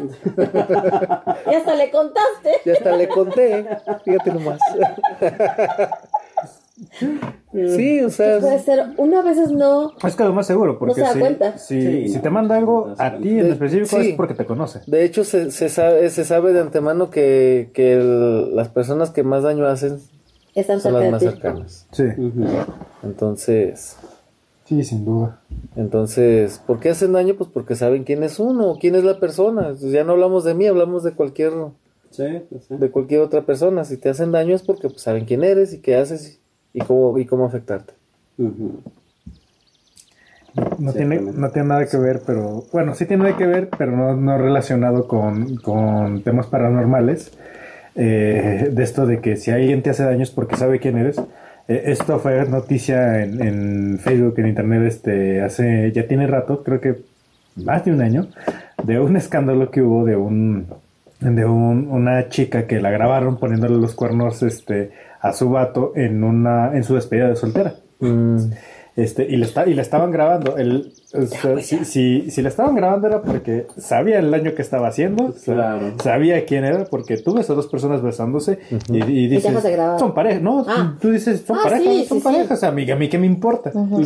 tenía que ser, yo creo que es algo así, algo, algo sí, fue una de las invitadas a la... Sí, tuvo que ser alguien cercano. No, de hecho, que no quería... Era, era, amiga del novio y que quería con el novio. Sí, obvio, sí, sí, sí, o sea... Eh, Por favor, ¿no? Pero para, para el caso, aterrizamos en lo mismo. Es alguien que ya te conoce, alguien que, alguien que, sabe. quién eres, este, alguien tan cercano a ti como para, para, para saber ese, ese tipo de detalles que, que en tu caso que, que le produzcan esa, ese daño. Ese daño. No, bueno, es, es envidia. esas ganas de causar daño, más bien. Sí pero ahí estamos hablando que la persona lo que va a hacer es enviarte el daño, ¿no? ¿Y qué pasa cuando los que creen en todo eso y, lo que hacen es que te envían un ente, ¿no? Una entidad. Híjole, creo que... Porque eso eh, lo hacen los, o sea, lo manejan una cosa en la santería y en donde más. En el vudú, ¿no? También te pueden enviar este. Es, lo que es la brujería, santería, vudú, palomayombe. Mm. Sí, también. Palmayón, sí, cierto. Este, hay otra. Bueno, hay, esas son las más representativas para, para, para detectar un daño. Casi siempre son las, son los medios, las religiones por las que se puede hacer ese daño. Bueno, religiones para algunos, ¿verdad? La Santa Muerte no, no entra en ese... ¿No tendrían entes, entidades también? Eh, de hecho, de hecho la, la, muerte es un caso muy, muy, muy peculiar porque, porque la muerte está muy asociada con el sincretismo religioso. La, la, las personas que no son católicas o que son protestantes relacionan mucho a la muerte con el catolicismo. Y ese es un grave error. Claro. sí porque porque, o al menos las personas que son pues un poco religiosas o que, o que conocen un poquito de, de cómo, cómo se maneja la religión, no le encuentran una lógica a, a venerar a la muerte o decirle santa después de escuchar que el sacerdote dice el domingo, el día en que Cristo ha vencido la muerte. Entonces dice uno, caray, ¿cómo está eso, verdad? O sea, si la venció como es una santa. Exactamente, entonces, entonces ahí es donde para algunas personas brinca. sí, sí. Sin embargo, para otras personas que no son religiosas en ese sentido, o que no están muy metidas en eso, o que no conocen mucho de eso, eh, les dicen, ah, que la Santa Muerte es de la veneran los católicos. No, por eso son satánicos y no se pueden. Ahí es donde empiezan los ataques, de hecho. Sí. Entonces, sí. Eh, sí es algo que normalmente sí se aclara. Las personas que sí son católicas dicen, ah, espérame. Sí, espera tantito. O sea, sí, sí entiendo que la muerte es un proceso de, de parte de la vida y todo el trascender y todo lo que tú quieras. Sí, pero una cosa es este, ese proceso y otra cosa es el personaje. Exactamente. sí, sí. una, una cosa es tener la muerte como la ausencia de la vida. Y otra cosa es tenerla como algo para venerar o adorar. Entonces, la cosa sí cambia completamente. Y aún, y aún hablando filosóficamente, pues la muerte es totalmente contraria a la vida, obviamente. Claro. Están peleando con sus puertitas. Puertitas para los baños. Entonces, eh, sí hay cierto sincretismo en ese sentido. Entonces cuando, cuando, cuando las personas eh, mm, pues no tienen actividades buenas que se le llame, es, es, muy sabido que veneran a la muerte, veneran que a... Ay, ¿cómo se llama? Malverde. Malverde. Y anda por ahí otro santito, que no me acuerdo cómo le llaman, un par de santitos más. Pero los más representativos para ese tipo de ambientes son, esos. Son sí, La muerte y Malverde. Entonces, eh, se respeta, definitivamente se respeta la creencia, ¿verdad? Mm, yo en lo personal digo no comulgo con esa creencia, pero la respeto. Y si hay quienes este, abiertamente lanzan injurias en el nombre de esos santos o de esos deidades o de esos personajes. Ahora, la cuestión con eso es que las que sí están asociadas con, con manejar eh, almas, ¿no?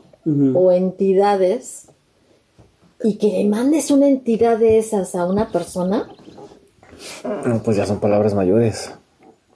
Ya son palabras mayores porque hay quienes, hay quienes han experimentado mm, pues situaciones muy pesadas.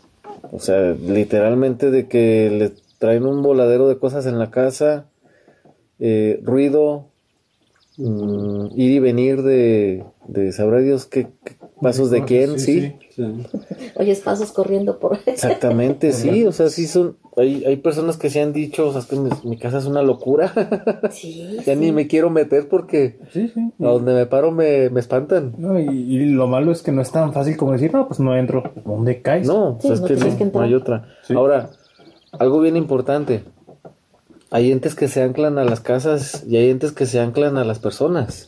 Sí, cuando se anclan a las casas, pues ya te vas de la casa. Pero si está anclado a la persona, A donde vayas la llevas. Ujú. Entonces, ¿sabes? Como ahorita se me, se me olvidó, hubo un caso muy famoso hace mucho tiempo, que incluso lo llevaron a un, a un laboratorio, o sea, por decirlo así, reprodujeron la habitación de ella, aparte de la casa, y podían ver cómo efectivamente de la nada la, la azotaban y la golpeaban. Y, y, lo- y- y fue verídico. O sea, no es, o sea, no, es real el caso. Total, que comprobaron, ¿no? O sea, sí realmente había un demonio, por así decirlo, que, que le hacía eso. Pues ella se cambió de casa, se fue a otro estado. Eso fue, sucedió en Estados Unidos y le volvió a pasar. Sí, estaba con ella. Ella estaba con él. sí. Sí, Y es una historia difícil y larga, ¿no? Pero Sí, hay Estaba quienes, hay quienes recomiendan que cuando, cuando suceden esas cosas, hay quienes dicen, sabes que pues pon tierra de por medio.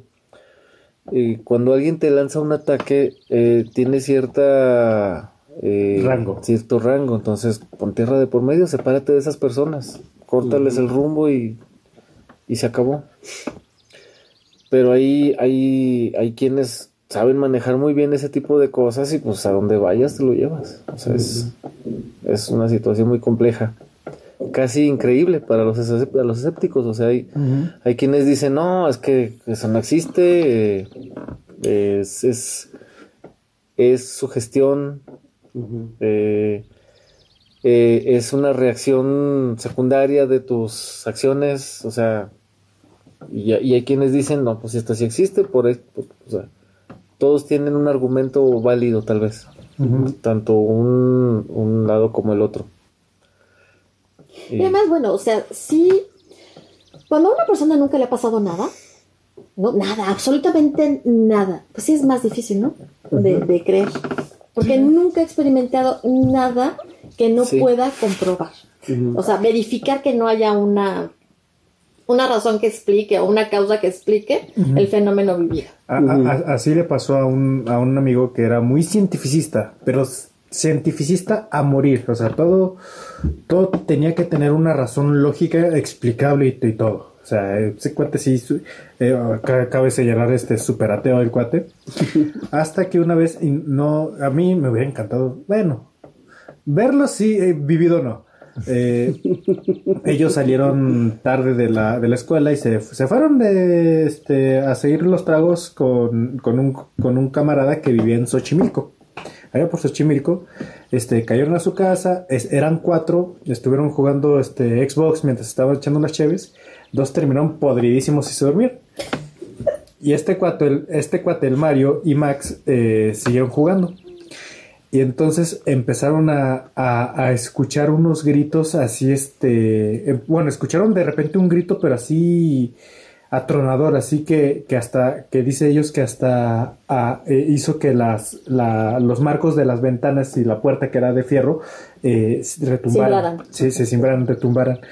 Eh, y el, y el Max, que es una fregadita, este también está, es, es, es arquetipo de chilanga. El arquetipo de chilanga. Así como, como pintan a cantinflas en los dibujos. Es, es una calca. O sea, Iba- iba a decir- esa agresión, ¿por qué? A ver, a ver, ¿por qué? ¿Por qué? A Iba a decir una palabra, pero no, está mucho peor que lo que dijo. tal vez. De ¿esto hecho, de hecho, de hecho no lo de voy a decir. rompimiento de relaciones. No, de hecho no lo voy a decir porque yo no sé si nos censuren. Ah, qué bueno, entonces no, Sí, mejor no. no. lo digas. Pero esto no lo voy a olvidar. Y conste que hoy no es 2 de octubre, pero son vísperas. Esto no lo voy Ya, a olvidar. ya mero, ya mero. Vas a hacer una marcha, eh, la marcha el primero de octubre. Voy a hacer la marcha del contra, el, ra- el- contra el racismo, contra el ¿Cómo, cómo- chilango. cómo- cómo era? Así, así. El 2 de octubre no se olvida. No, bu- bueno, y entonces este es- es- no, pero te digo, ¿Pero ¿Ves por qué estamos como estamos? no, pero me- menciono, menciono su físico porque es importante, porque así como lo ves, él, él, él, este vive ahí, el, Es el que- cuartito era suyo. Por- Ah, perdón, por, desgracia estamos en México y México es muy dado a identificar a las personas en base a su, a su fisonomía Ey. regional. Exactamente. Es una desgracia, pero existe. Sí. Este, No que me perdonen que- los derechistas de las de, de los derechos, ¿verdad? Pero, pero existe. Los, co- los correctos. Los correctos, pero Pero- existe. No, no, y, Ya no voy a decir nada de eso. Porque podría decir y no les lo va a gustar. pasa, lo, lo que pasa es que, eh, por ejemplo, bueno, eh, en, la- en distintas regiones, eh, por ejemplo, hacia el sur, pues están que los chilangos, que los oaxacos, que los chapanecos, que, o sea, muchas eh, eh, son, son, ¿cómo se les llaman? el, el arquetipo genético existe, o sea, Sí. eh, de eso no hay de otra. No es universal, obviamente va a haber güeros súper altotes Sí. en, en Chiapas y, y- y chaparros prietitos en, en- en Monterrey. Monterrey, Monterrey. Pero la proporción cambia bastante. Incluso a los, a los, a los Ya jalisco- no, ya, ya no lo corrijas. No lo corrijas. Esto no se olvida. Incluso las- a las personas de aquí de los Altos de Jalisco se les conocía como lomilargos. No sé si habían escuchado esa palabra antes. No. Sí, a, a- a todo lo que es la zona de los Altos de Jalisco, eh, yo cuando era niño, pues mi- mis abuelos, Sí. o sea, para expresarse de una persona o para, o para describir a una persona de ese lugar le llamaban un lomilargo. Y le llamaban lomilargos porque eran altos güeros, de, de lomo alto, de, de lomo largo, o sea, eso es lo No, que yo nada más sabía de las mujeres hermosas de Jalisco. Ah, De pues los altos de son Jalisco. los De los famosos lomilargos y las lomilargas. Son muchachas güeras muy bonitas, Sí, altas. sí, sí, sí. Entonces, entonces ese es el de arquetipo de, lo que hablamos. Aguascalientes. Yo no estoy diciendo que no yo estoy diciendo que se existe, efectivamente existe por regiones, este, un, un marcado este regionalismo genético.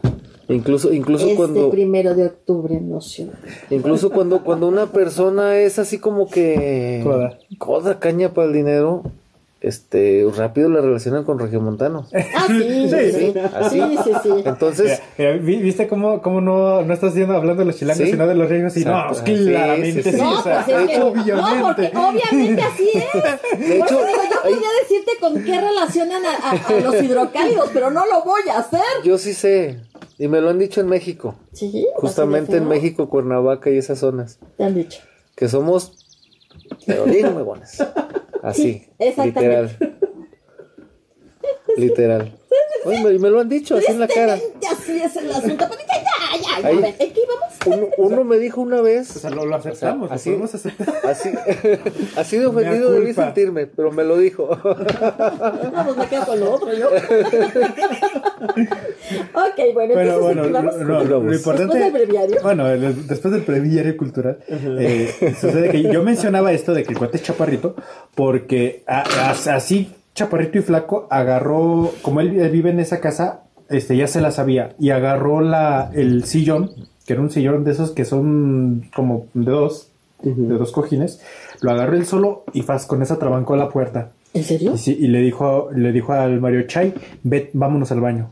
Estos están dormidos, no les va a pasar nada, vámonos al baño. Se metieron al baño, le cerraron la puerta, este, y, y dice, y dice, qué bueno que te tocó que, que, que se escuchara aquí cerquita, todavía no llega. Mm. Y, y se, se escuchó los, se escuchaban los gritos cada vez, cada vez más lejos, más lejos. Y mientras más lejos se escuchaban, le, le dijo, le dijo, no. O sea, no, no hagas ni un ruido, no, que no se escuche ni tu respiración. No, de- cuando me lo, me lo contaron, dice, dice que Mario estaba con, con los ojos desorbitados, con una que no se quería creer que estaba, porque obviamente un grito así, eh, que cause prácticamente un mini terremoto en, en la, en la casa, este, pues no es un grito de una persona. No. Es un grito de una persona. Este, y ya hasta que se dejó de oír, este, se, se, salieron.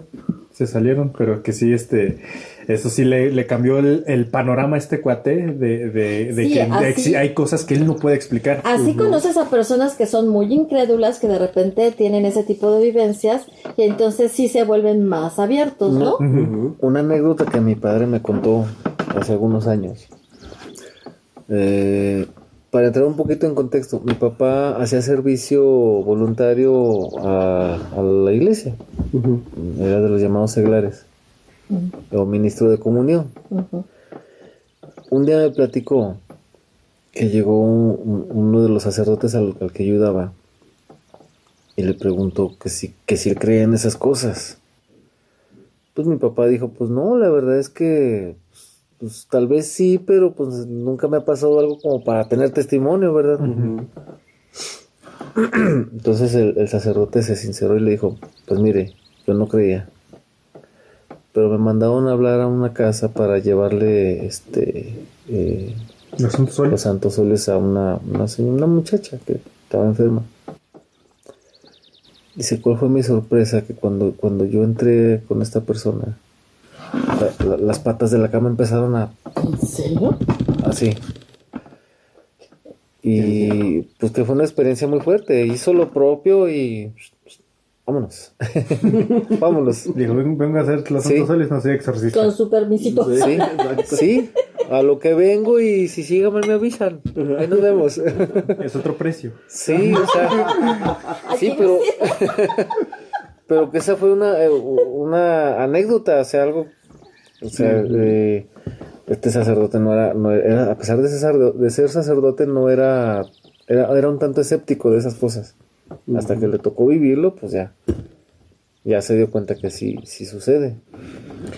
Y no, y los mismos sacerdotes han comentado que pues hay escépticos, o sea, entre toda la, la Grey, pues hay quienes, quienes están y quienes no están en lo, en lo propio. Sí, sí, sí. Pues sí, eh, yo creo que es normal, ¿no? pues es de humanos, a final de cuentas. Pero al final de cuentas hay cosas que suceden que no tienen explicación. O sea, sí hay muchas cosas, ¿no? Y, y bueno, retomando, ¿no? Lo que decíamos al principio de las diferentes cosas, ¿no? O sea, todos hemos visto sombras. Todos hemos visto sombras. ¿No? no, a mí no me tocaba. ¿Nunca has visto sombras? Más que la mía, no. Pero así que una sombra extraña. Dice, ni la mía. yo, yo, en mis experiencias eh, han sido más visuales. ¿eh? La verdad, mis experiencias han sido mucho más visuales. No soy tanto de oír, o, no el susurro, no el nombre. Porque, de sentir. Eh, he sentido escalofríos dentro de lugares donde no me quito el escalofrío. Y me ha tocado ver. Y ya lo, lo que son puertas y cosas de esas, pues ya, este, pues prefiero no investigarlo, ¿verdad? Una vez sí se me ocurrió salir a ver qué pasó y vi que todo estaba en orden, que bueno, vámonos a dormir. no, yo sí he visto sombras. Sí, y a mí sí me ha tocado ver sombras y algo más que sombras. No, también he visto algo más que sombras, pero e, e, esa es la parte que no me gusta, ¿no? Cuando ves algo más que sombras. Pero por lo general, sí, sí lo que veo son sombras, y te he dicho, ¿no? Sí. Y les he contado, o sea, cómo he visto sombras y que puedo decir perfectamente cómo es la persona. O cuando ya no es la sombra nada más y ya puedo describir a la persona, ¿no? Pero no es algo que me, que sea... Otra, otra situación curiosa eh, entra un tanto en los sueños. A veces sueña uno a personas que no conoce, que en la vida ha visto, este pidiendo favores o, haciendo cierto tipo de actividades. De esas que despierta uno y dice, ¿dónde he visto esa cara? No, pues no, no la he visto nunca. Ni modo. o sea, son, ¿Pero qué hay cuando tienes ese tipo de sueños y luego ves a la persona? Ah, me pasó una vez. Me pasó una vez y, y fue una premonición muy bonita que tal vez platicamos en otras, en, otras ocasiones. bueno, para mí fue una premonición muy bonita porque es algo con lo que vivo ahorita, o sea, es, algo que se, convirtió en parte de mi presente. Estamos hablando de, un sueño que tuve en la niñez. Y, llegó ese de vu. Y a partir de ahí dije, ah, caray, por algo sucedió. Y sí, por algo sucedió, porque pues ya es parte del presente. Entonces, entonces sí, los sueños también juegan un papel muy importante en estos temas. Eh, sí, porque hay muchos ataques también que son en sueños. Muchos ataques que son. Sí. Y eso también te lo explican los sacerdotes. Bueno, los que están más en el rollo del exorcismo y, todo ese tipo de fenómenos te explican, ¿no? Los ataques en los sueños, por el, por la situación en la que te encuentras. Sí. eres más vulnerable. Sí, es que desde, desde el plano psiquiatra o psicológico, todo lo, todo lo. Hola. Desde el plano psiquiatra o psicológico, este, pues se puede entender que todo lo produce la mente. Pero volvemos a lo mismo, ¿qué hay cuando las cosas no tienen lógica? O cuando alguien más las ve. O cuando alguien sí, más... Porque exacto. cuando eres tú y dices, bueno, pues a lo mejor esto ya me estoy volviendo loco. Ajá. Sí. Pero cuando alguien más lo, lo ve y te dice, no, es que yo también lo vi, o cuando coinciden en un, en un tema, o sea, fíjate que me pasó el otro día esto, ah, en serio, también también me ha pasado así, así, así. Y dices, ay, de veras, a ti también. Y entonces dices, no, no inventes, ¿no? Sí, eso ya es más difícil que... Que, que suceda, sí, sí, sí. Y hay cosas que solamente cuando otra persona, las personas más escépticas las viven, dicen, ay, sí es cierto. Sí. Pero es bien chistoso porque dicen, alguna explicación tiene que haber. No, sí, es que. No, pero hay, hay veces que, por muchas vueltas que le des, no, no, no, no, no te la encuentras. No hay explicación. como lo que acabas de contar. No, a mí, a mí la, la peor que, que, me ha tocado, así que dije, mm, neta, no tengo explicación para esto. En serio, por más vueltas que le doy, no. Fue precisamente un 2 de noviembre. No te creas, un primero de noviembre. Este. Eh, en la casa allá en el departamento en México. Y pues sucede que, que iba a cenar, quería hacerme unos molletes y, dije, no, pues no tengo pan, pues vámonos. Entonces salgo, salgo de mi casa y escucho el llanto de un, de, un bebé. Mis vecinos, este, mis vecinos tienen un bebé. Bueno, entonces, sí. Mis vecinos entonces tenían un bebé y dije, pues es el niño. O sea, no le dimos importancia y me fui. Este, Ahí en, la manzana de, México hay un, área verde grande, un, este, es un área abierta donde luego hacen eventos y, justamente eh, tenían, no sé por qué, pero se había aplazado, ah, creo que era porque coincidía con el fin de semana, se había aplazado Halloween.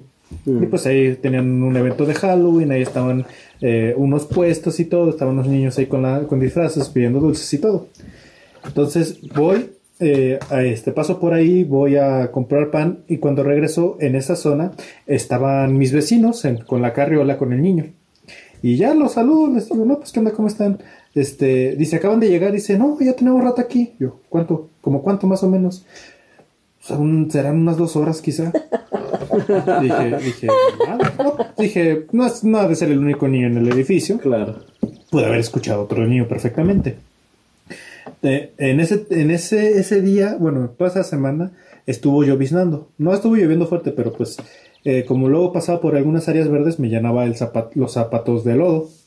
Entonces subo a mi departamento, este, llego, eh, mm, dejo unas manchas, dejo, bueno, noto que dejo las manchas de zapatos, pero ni, ni las limpio, dijeron, pues ahorita las, ahorita las limpio. Me hice mis molletes, este, y, eh, y ya me, me, me, puse, me puse a cenar y ya eh, me... No, no te creas. Me, me, puse a cenar y antes de dormir digo, no, pues voy a, voy a limpiar este, las manchas de zapatos. Y agarro la escoba porque también me quería esperar a que ya se secara para poderlos recoger fácil ya a la tierra con la escoba. Y me doy cuenta que hay cuatro huellas, las dos mías que son las de mis zapatos y unas huellitas así como de este tamaño, así chiquititas. Mm. Y dije, ok, las limpié medio extraño y, me acordé que ya ves que se dice que el primero de noviembre es cuando vienen las ánimas de los niños. Y una amiga que, que, está muy metida en esto le digo, Isa, ¿qué se hace cuando, cuando hay cuando hay squinkles que te siguen? Dice, no, tú no te preocupes, nada más pon una veladora, pon un panecito de muerto y una leche, igual es una pequeña ofrenda. Y dije, pues entre así, entre que no, pues ahí se la dejé. Y ya me dormí. Al día siguiente, eh, como, como siempre, me levanto y lo primero que hago al levantarme es ir a, hacerme mi café. Allá en México solamente tengo dos tazas. Eh, y yo siempre utilizaba una, que es, la taza negra, y tenía la otra como que de, repuesto cuando llevo a alguien a la casa. Entonces, este, checo y este, ah, porque pues obviamente en la cena me había echado mi, mi taza de, de café, checo en la, en la, en la tarja para ver si la había dejado ahí, este, porque no, me, no recordaba si la había lavado o no, y no, no está.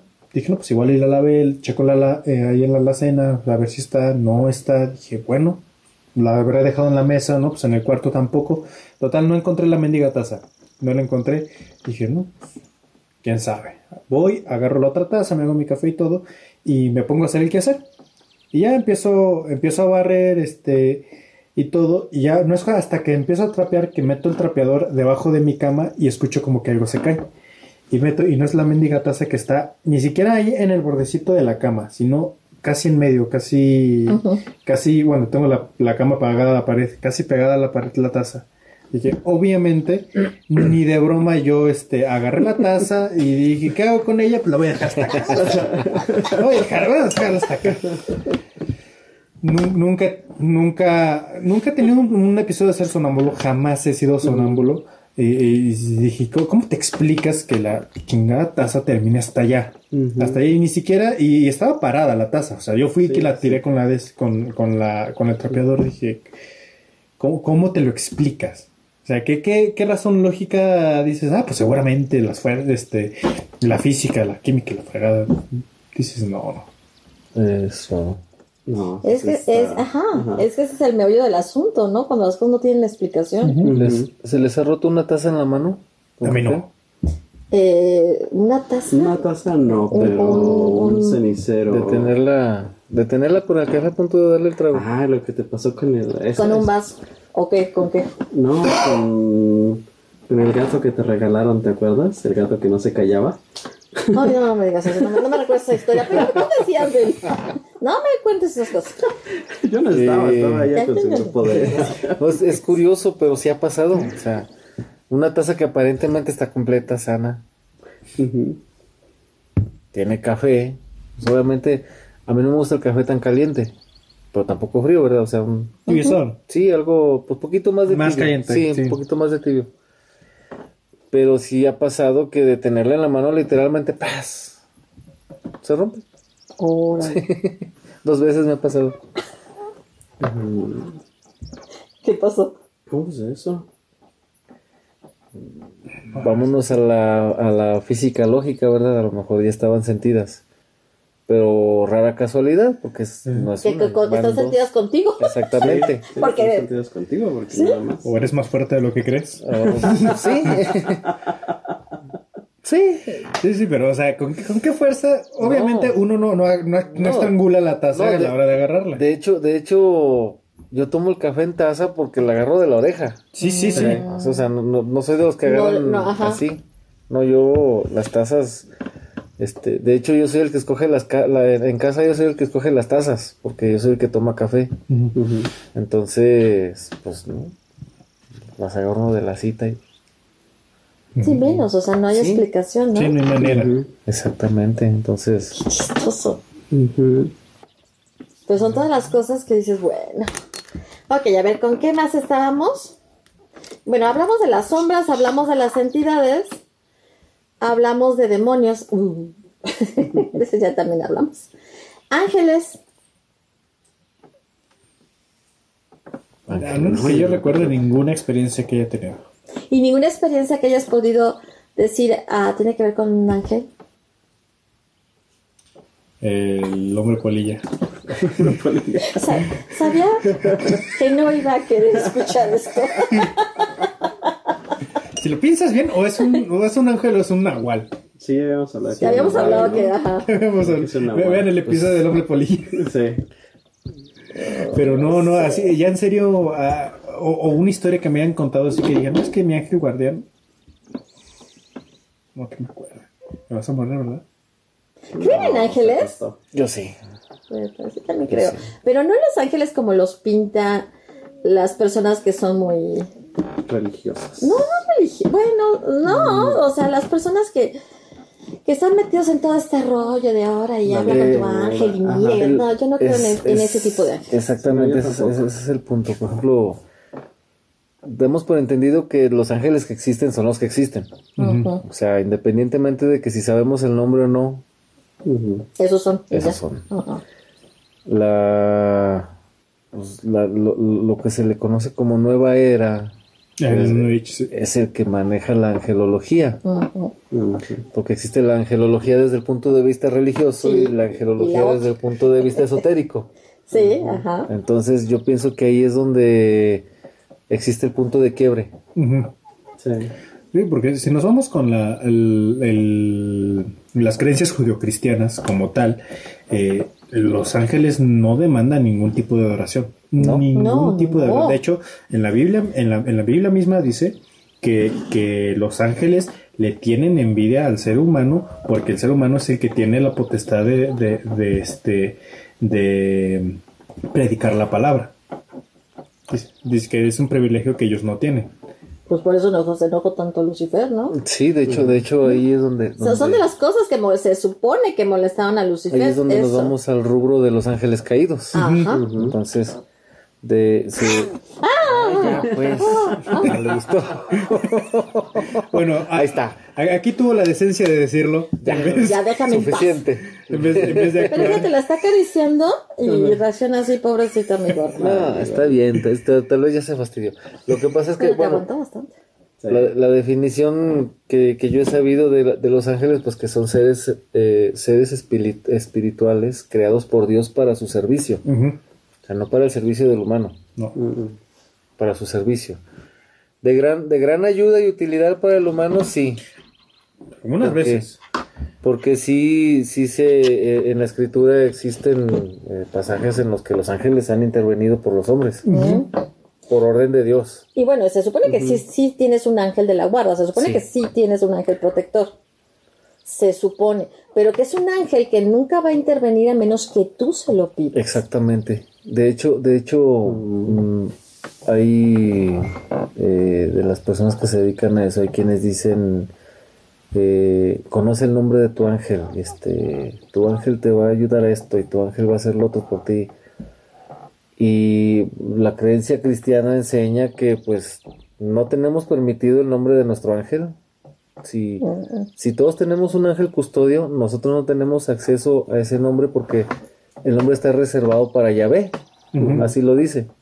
Ese nombre ha sido reservado para Yahvé. Entonces nosotros no tenemos ese, esa información. En cuanto a en cuanto a experiencias de ángeles, pues no podríamos decir como tal, mi ángel me salvó de esto. Pero sí puedo decir, he librado unas tremendas. Sí, exacto, no sabes. he librado unas tremendas. No te ha tocado verlo a lo mejor, pero de repente te han pasado cosas en la vida que tú dices, híjole. ¿Cómo salir de, ¿Cómo salir de, eso, no? Exactamente. así como para pensar, es que traigo un angelote. Sí, sí. Porque si no. eso sí. ¿Cómo, cómo fue que, que no sucedió más, no? Y, sí, sí, eso sí. Te pasan de repente muchas cosas que dices, adiós, ¿cómo fue esto? Sí, sí, es que sí, este, y yo pienso que sucede a la inversa con los ángeles caídos, obviamente siguen siendo ángeles. La diferencia es que pues ya están en el otro bando. Y hay toda una explicación y también eh, eh, el mismo padre Fortá tiene una explicación sobre los ángeles, los demonios, los ángeles caídos y todo. Está muy interesante. Entonces, sí, a quien le guste puede. Vale la pena. Ajá, puede buscarlo. Son, temas que están bien interesantes. Sí. Pero a veces se requiere tiempo. No, está más tantito, ¿verdad? ok, entonces, bueno, los ángeles yo sí creo que no los puedes ver y que incluso ni siquiera manejamos el mismo lenguaje. No. Y si hacen algo por ti es porque así fue designado por Dios. ¿Han, escuchado hablar de San, Pío de Petrochina? El Padre Pío. Sí, sí, sí. Ok. En cuanto puedan ver algo de su historia, es muy interesante. Él, él, él tiene un... ¿Cómo se le puede decir? Eh, él tiene un, tema muy especial con los ángeles custodios. Él, él, de incluso él llegó a, en, su biografía, él habla de que los ángeles custodios existen y son palpables, aunque no visibles y palpables. Él tenía la capacidad de, hablar con su ángel custodio. Imagínate. Entonces, eh, eh, en su biografía se registraron bilocaciones este, pudo estar en, En dos lugares, lugares sí. al mismo tiempo. Y él, y él, él narra un testimonio de cómo un, un hombre alto, o él lo define así, alto, bien parecido, muy guapo y de muy buen porte, este, le, le pagó un pasaje de tren. Él estaba muy necesitado de, de ir al lugar de su nacimiento y pues esperaba irse de caridad. La verdad es que esperaba irse de caridad y, y tanteaba que el boletero llegara para decirle que Ujú. Que se me hiciera el paro, sí, pues hazme el paro, es que la verdad tengo una urgencia. Eh, dice que llegó esta persona, era un hombre, y cuando el boletero llegó con él, cuando apenas le iba a decir, el boletero le dijo, no se preocupe, ya, este, ya le cubrieron su, su Su boleto. Ok. Cuando, cuando llegó a su destino, ese hombre alto, guapo, bien, le ofreció una taza de leche o una taza de café, no sé qué. Dice que algo así recuerdo, conversaron brevemente y le preguntó que cómo podía pagarle lo que hizo por él y que no se preocupara, no se preocupe, está pagado. O algo así le contestó, no recuerdo bien la historia. Entonces él, él, él, él da esa anécdota como testimonio de que el ángel custodio sí existe. Incluso, este, él mismo narra cómo, cómo le pide a su ángel custodio que se comunique con los ángeles de las demás personas o de, o de las personas que le pedían su apoyo a él para que por medio de, de los ángeles custodios se hiciera una red de ayuda, una red de, de apoyo, ¿verdad?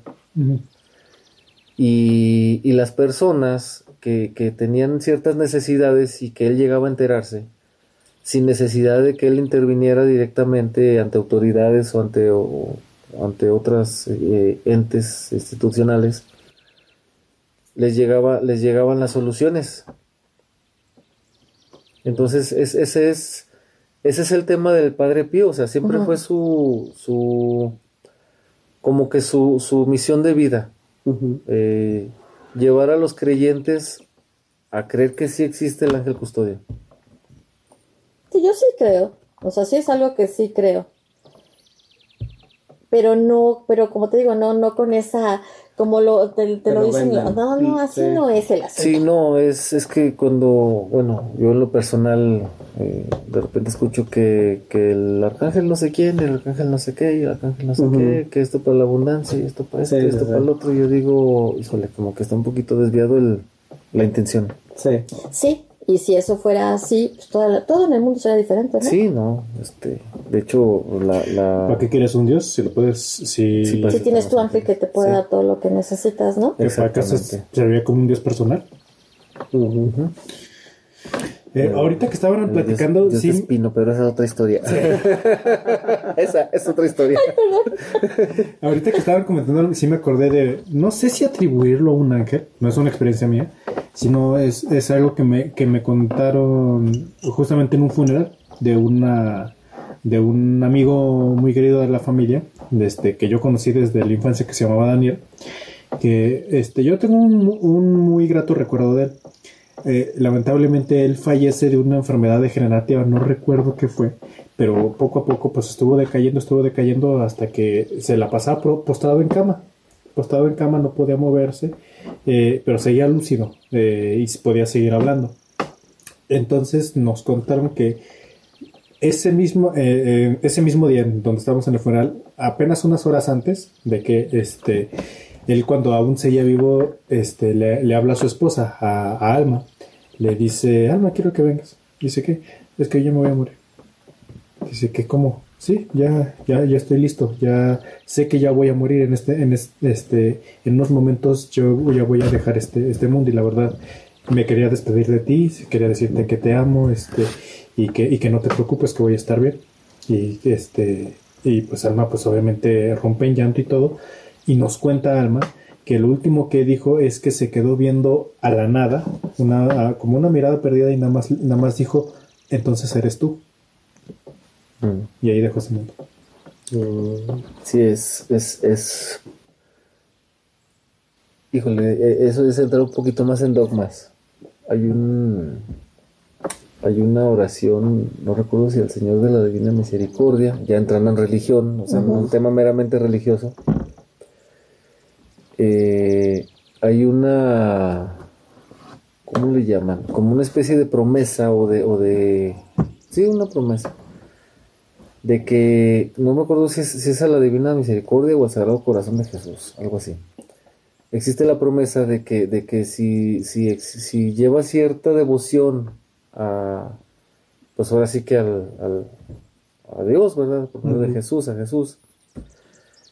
Existe la promesa de que, de que cuando llegue tu muerte, te la, va, te, la va a hacer saber por medio de un ángel. Es el Sagrado Corazón de Jesús. El Sagrado Corazón de Jesús, ¿verdad? Entonces, si, si haces esa devoción, te hará, te hará saber el día, el, la hora de tu muerte con anticipación de no sé cuántos días. Sí, yo no soy devota del Sagrado Corazón de Jesús. Cuando me dijeron eso, dije, este no, mm, Bueno. No, no, yo no quiero saber, no quiero que me vengan a decir. Sí, ya lo sé. Es el Señor de la Misericordia. Bueno, es que tú, tú lo estás viendo desde, desde la perspectiva de la desesperación de decir, ya me voy a morir, ya me voy a morir. Sí, sí, sí, sí, sí, sí, obviamente. pero, pero este... viendo desde una perspectiva de, de, de, que obviamente no desde años antes, pero yo un poco antes, todavía este, tener chance de decir, mira, voy a morir en tantas horas puedo despedirme de mi Exactamente, esa es la intención. de eso cuando era niña. Esa es la intención. Cuando era niña me entero de eso. Que dijo, y dije, no, yo no quiero saber eso. Y entonces córtale, ¿no? Córtale. De hecho, de hecho esa es la intención, tener tener chance de ponerse a mano con los pendientes. De decir, bueno, ok, ya va a ser mi momento. Para no terminar como una mente. ¿Sí? la casa es para ti, el carro para ti, los problemas para ti, las deudas para ti. se acabó.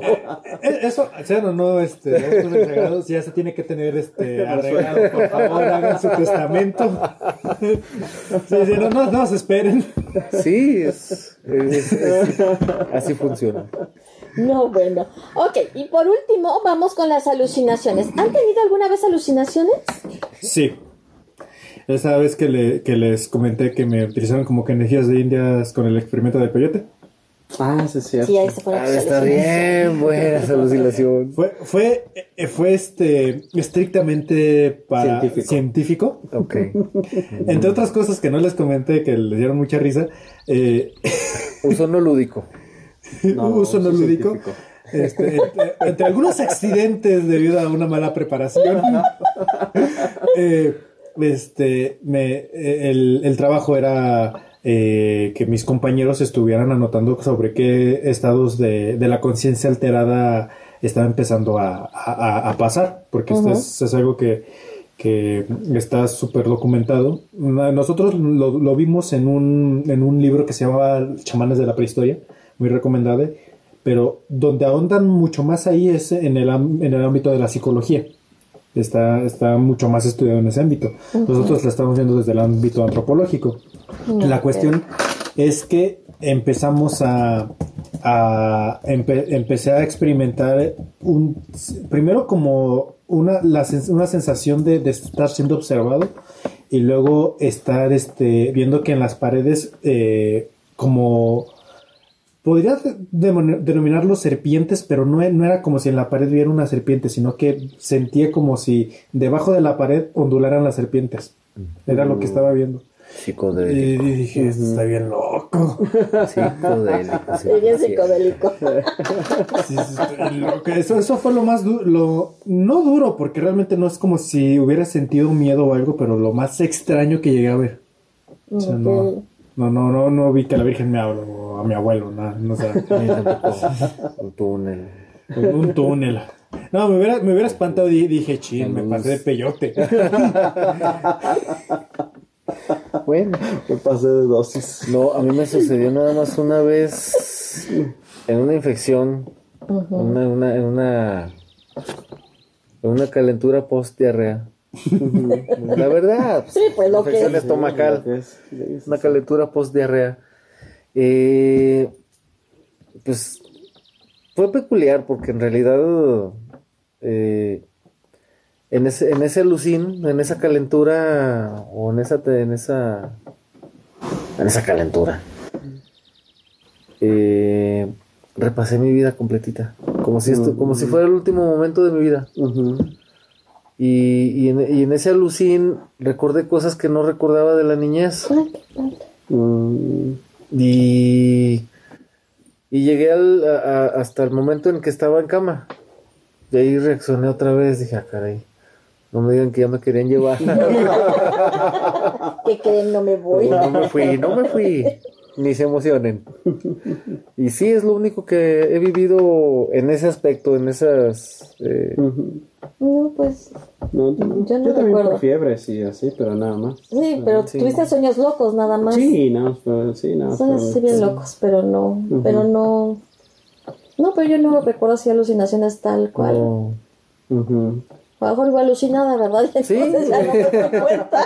No digo porque a lo mejor eso que, eso que, eso que, que viví o que aluciné, pues, pues en realidad lo único que, así que yo recuerde, fuera de, de contexto, o sea, pues sí, lo único que recuerdo. Y se lo debo una torta de chorizo, porque en realidad me la, Eso fue comí, lo que te enfermó. me la comí tan sabroso que no esperaba que iba a ser mi fin. Casi te lleva al nirvana. Sí. Yo, otra, otra buena que tengo de alucinación, no, ah, gracias a Dios no fue mía, pero maldito Gau, por eso nos cerraron el, el Maquena. Este, sucede que en la escuela ah, había, en la explanada principal hay una, una zona donde bajas las escaleras y abajo es- era como un tipo comedor, Ujú. donde lo último que hacíamos era comer.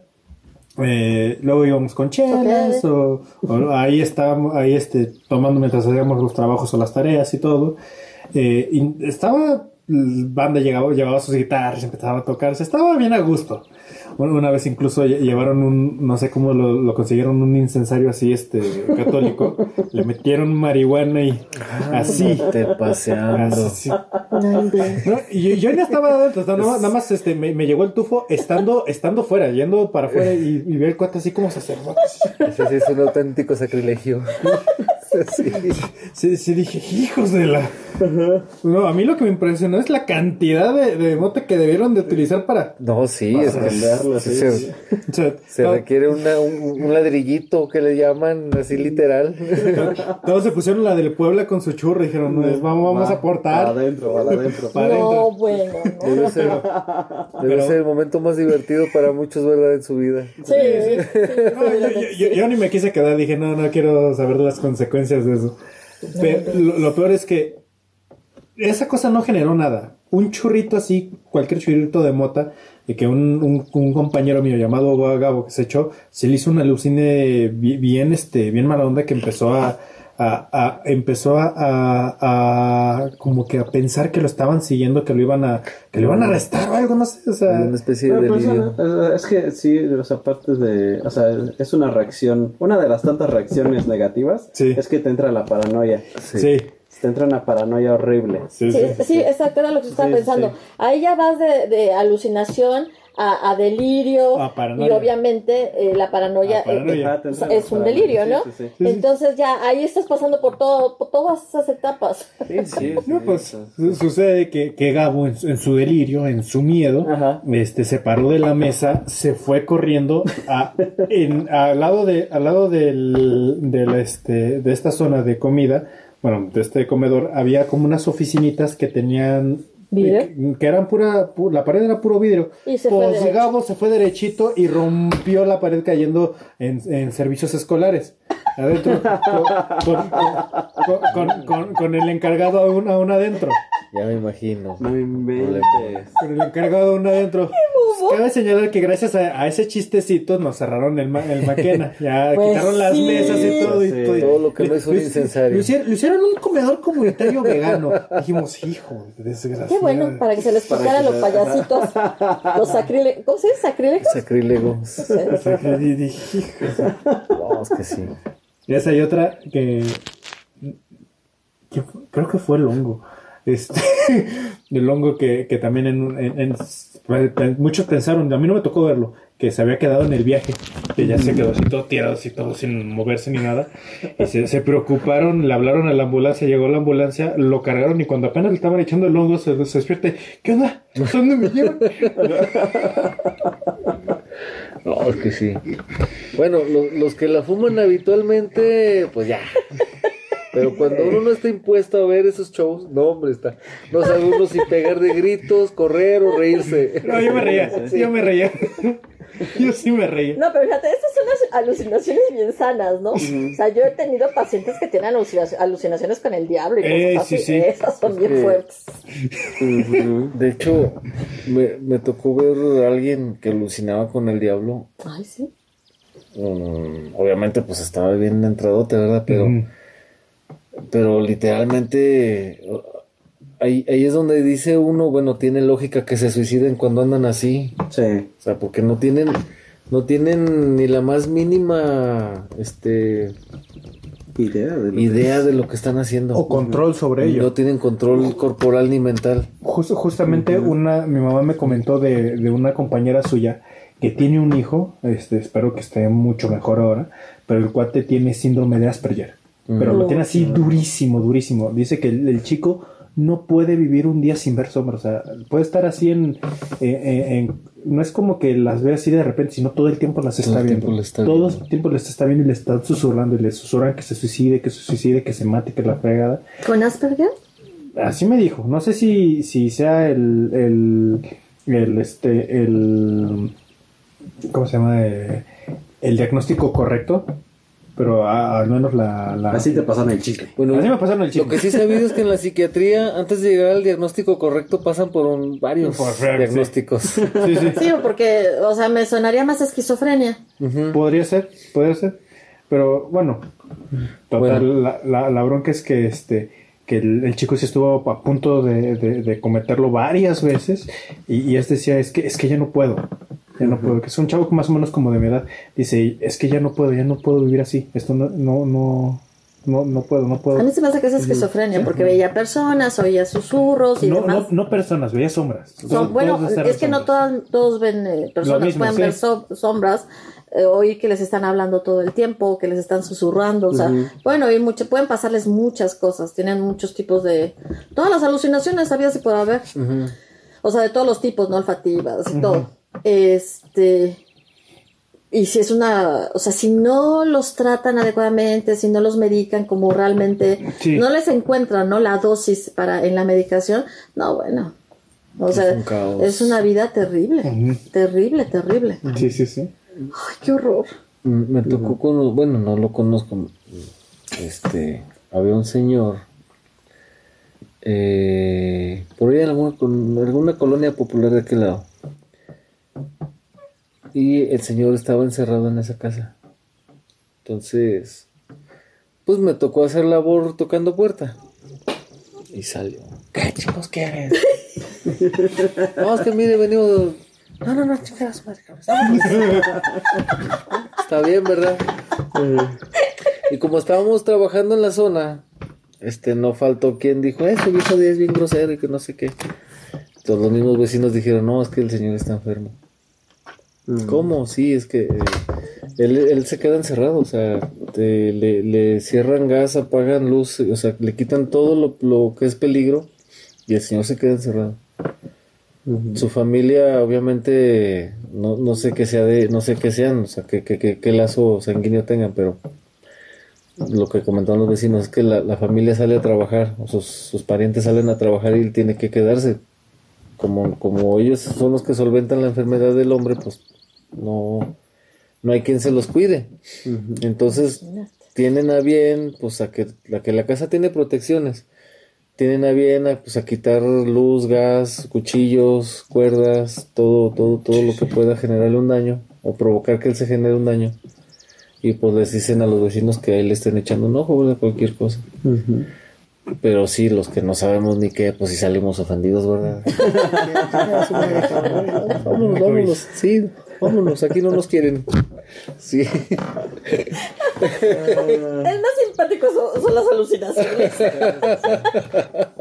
Pero finalmente lo que te dicen es que, o sea, que cheques bien, ¿no? Si tienes alucinaciones y todo esto, que cheques bien que realmente padezcas una enfermedad psiquiátrica, ¿no?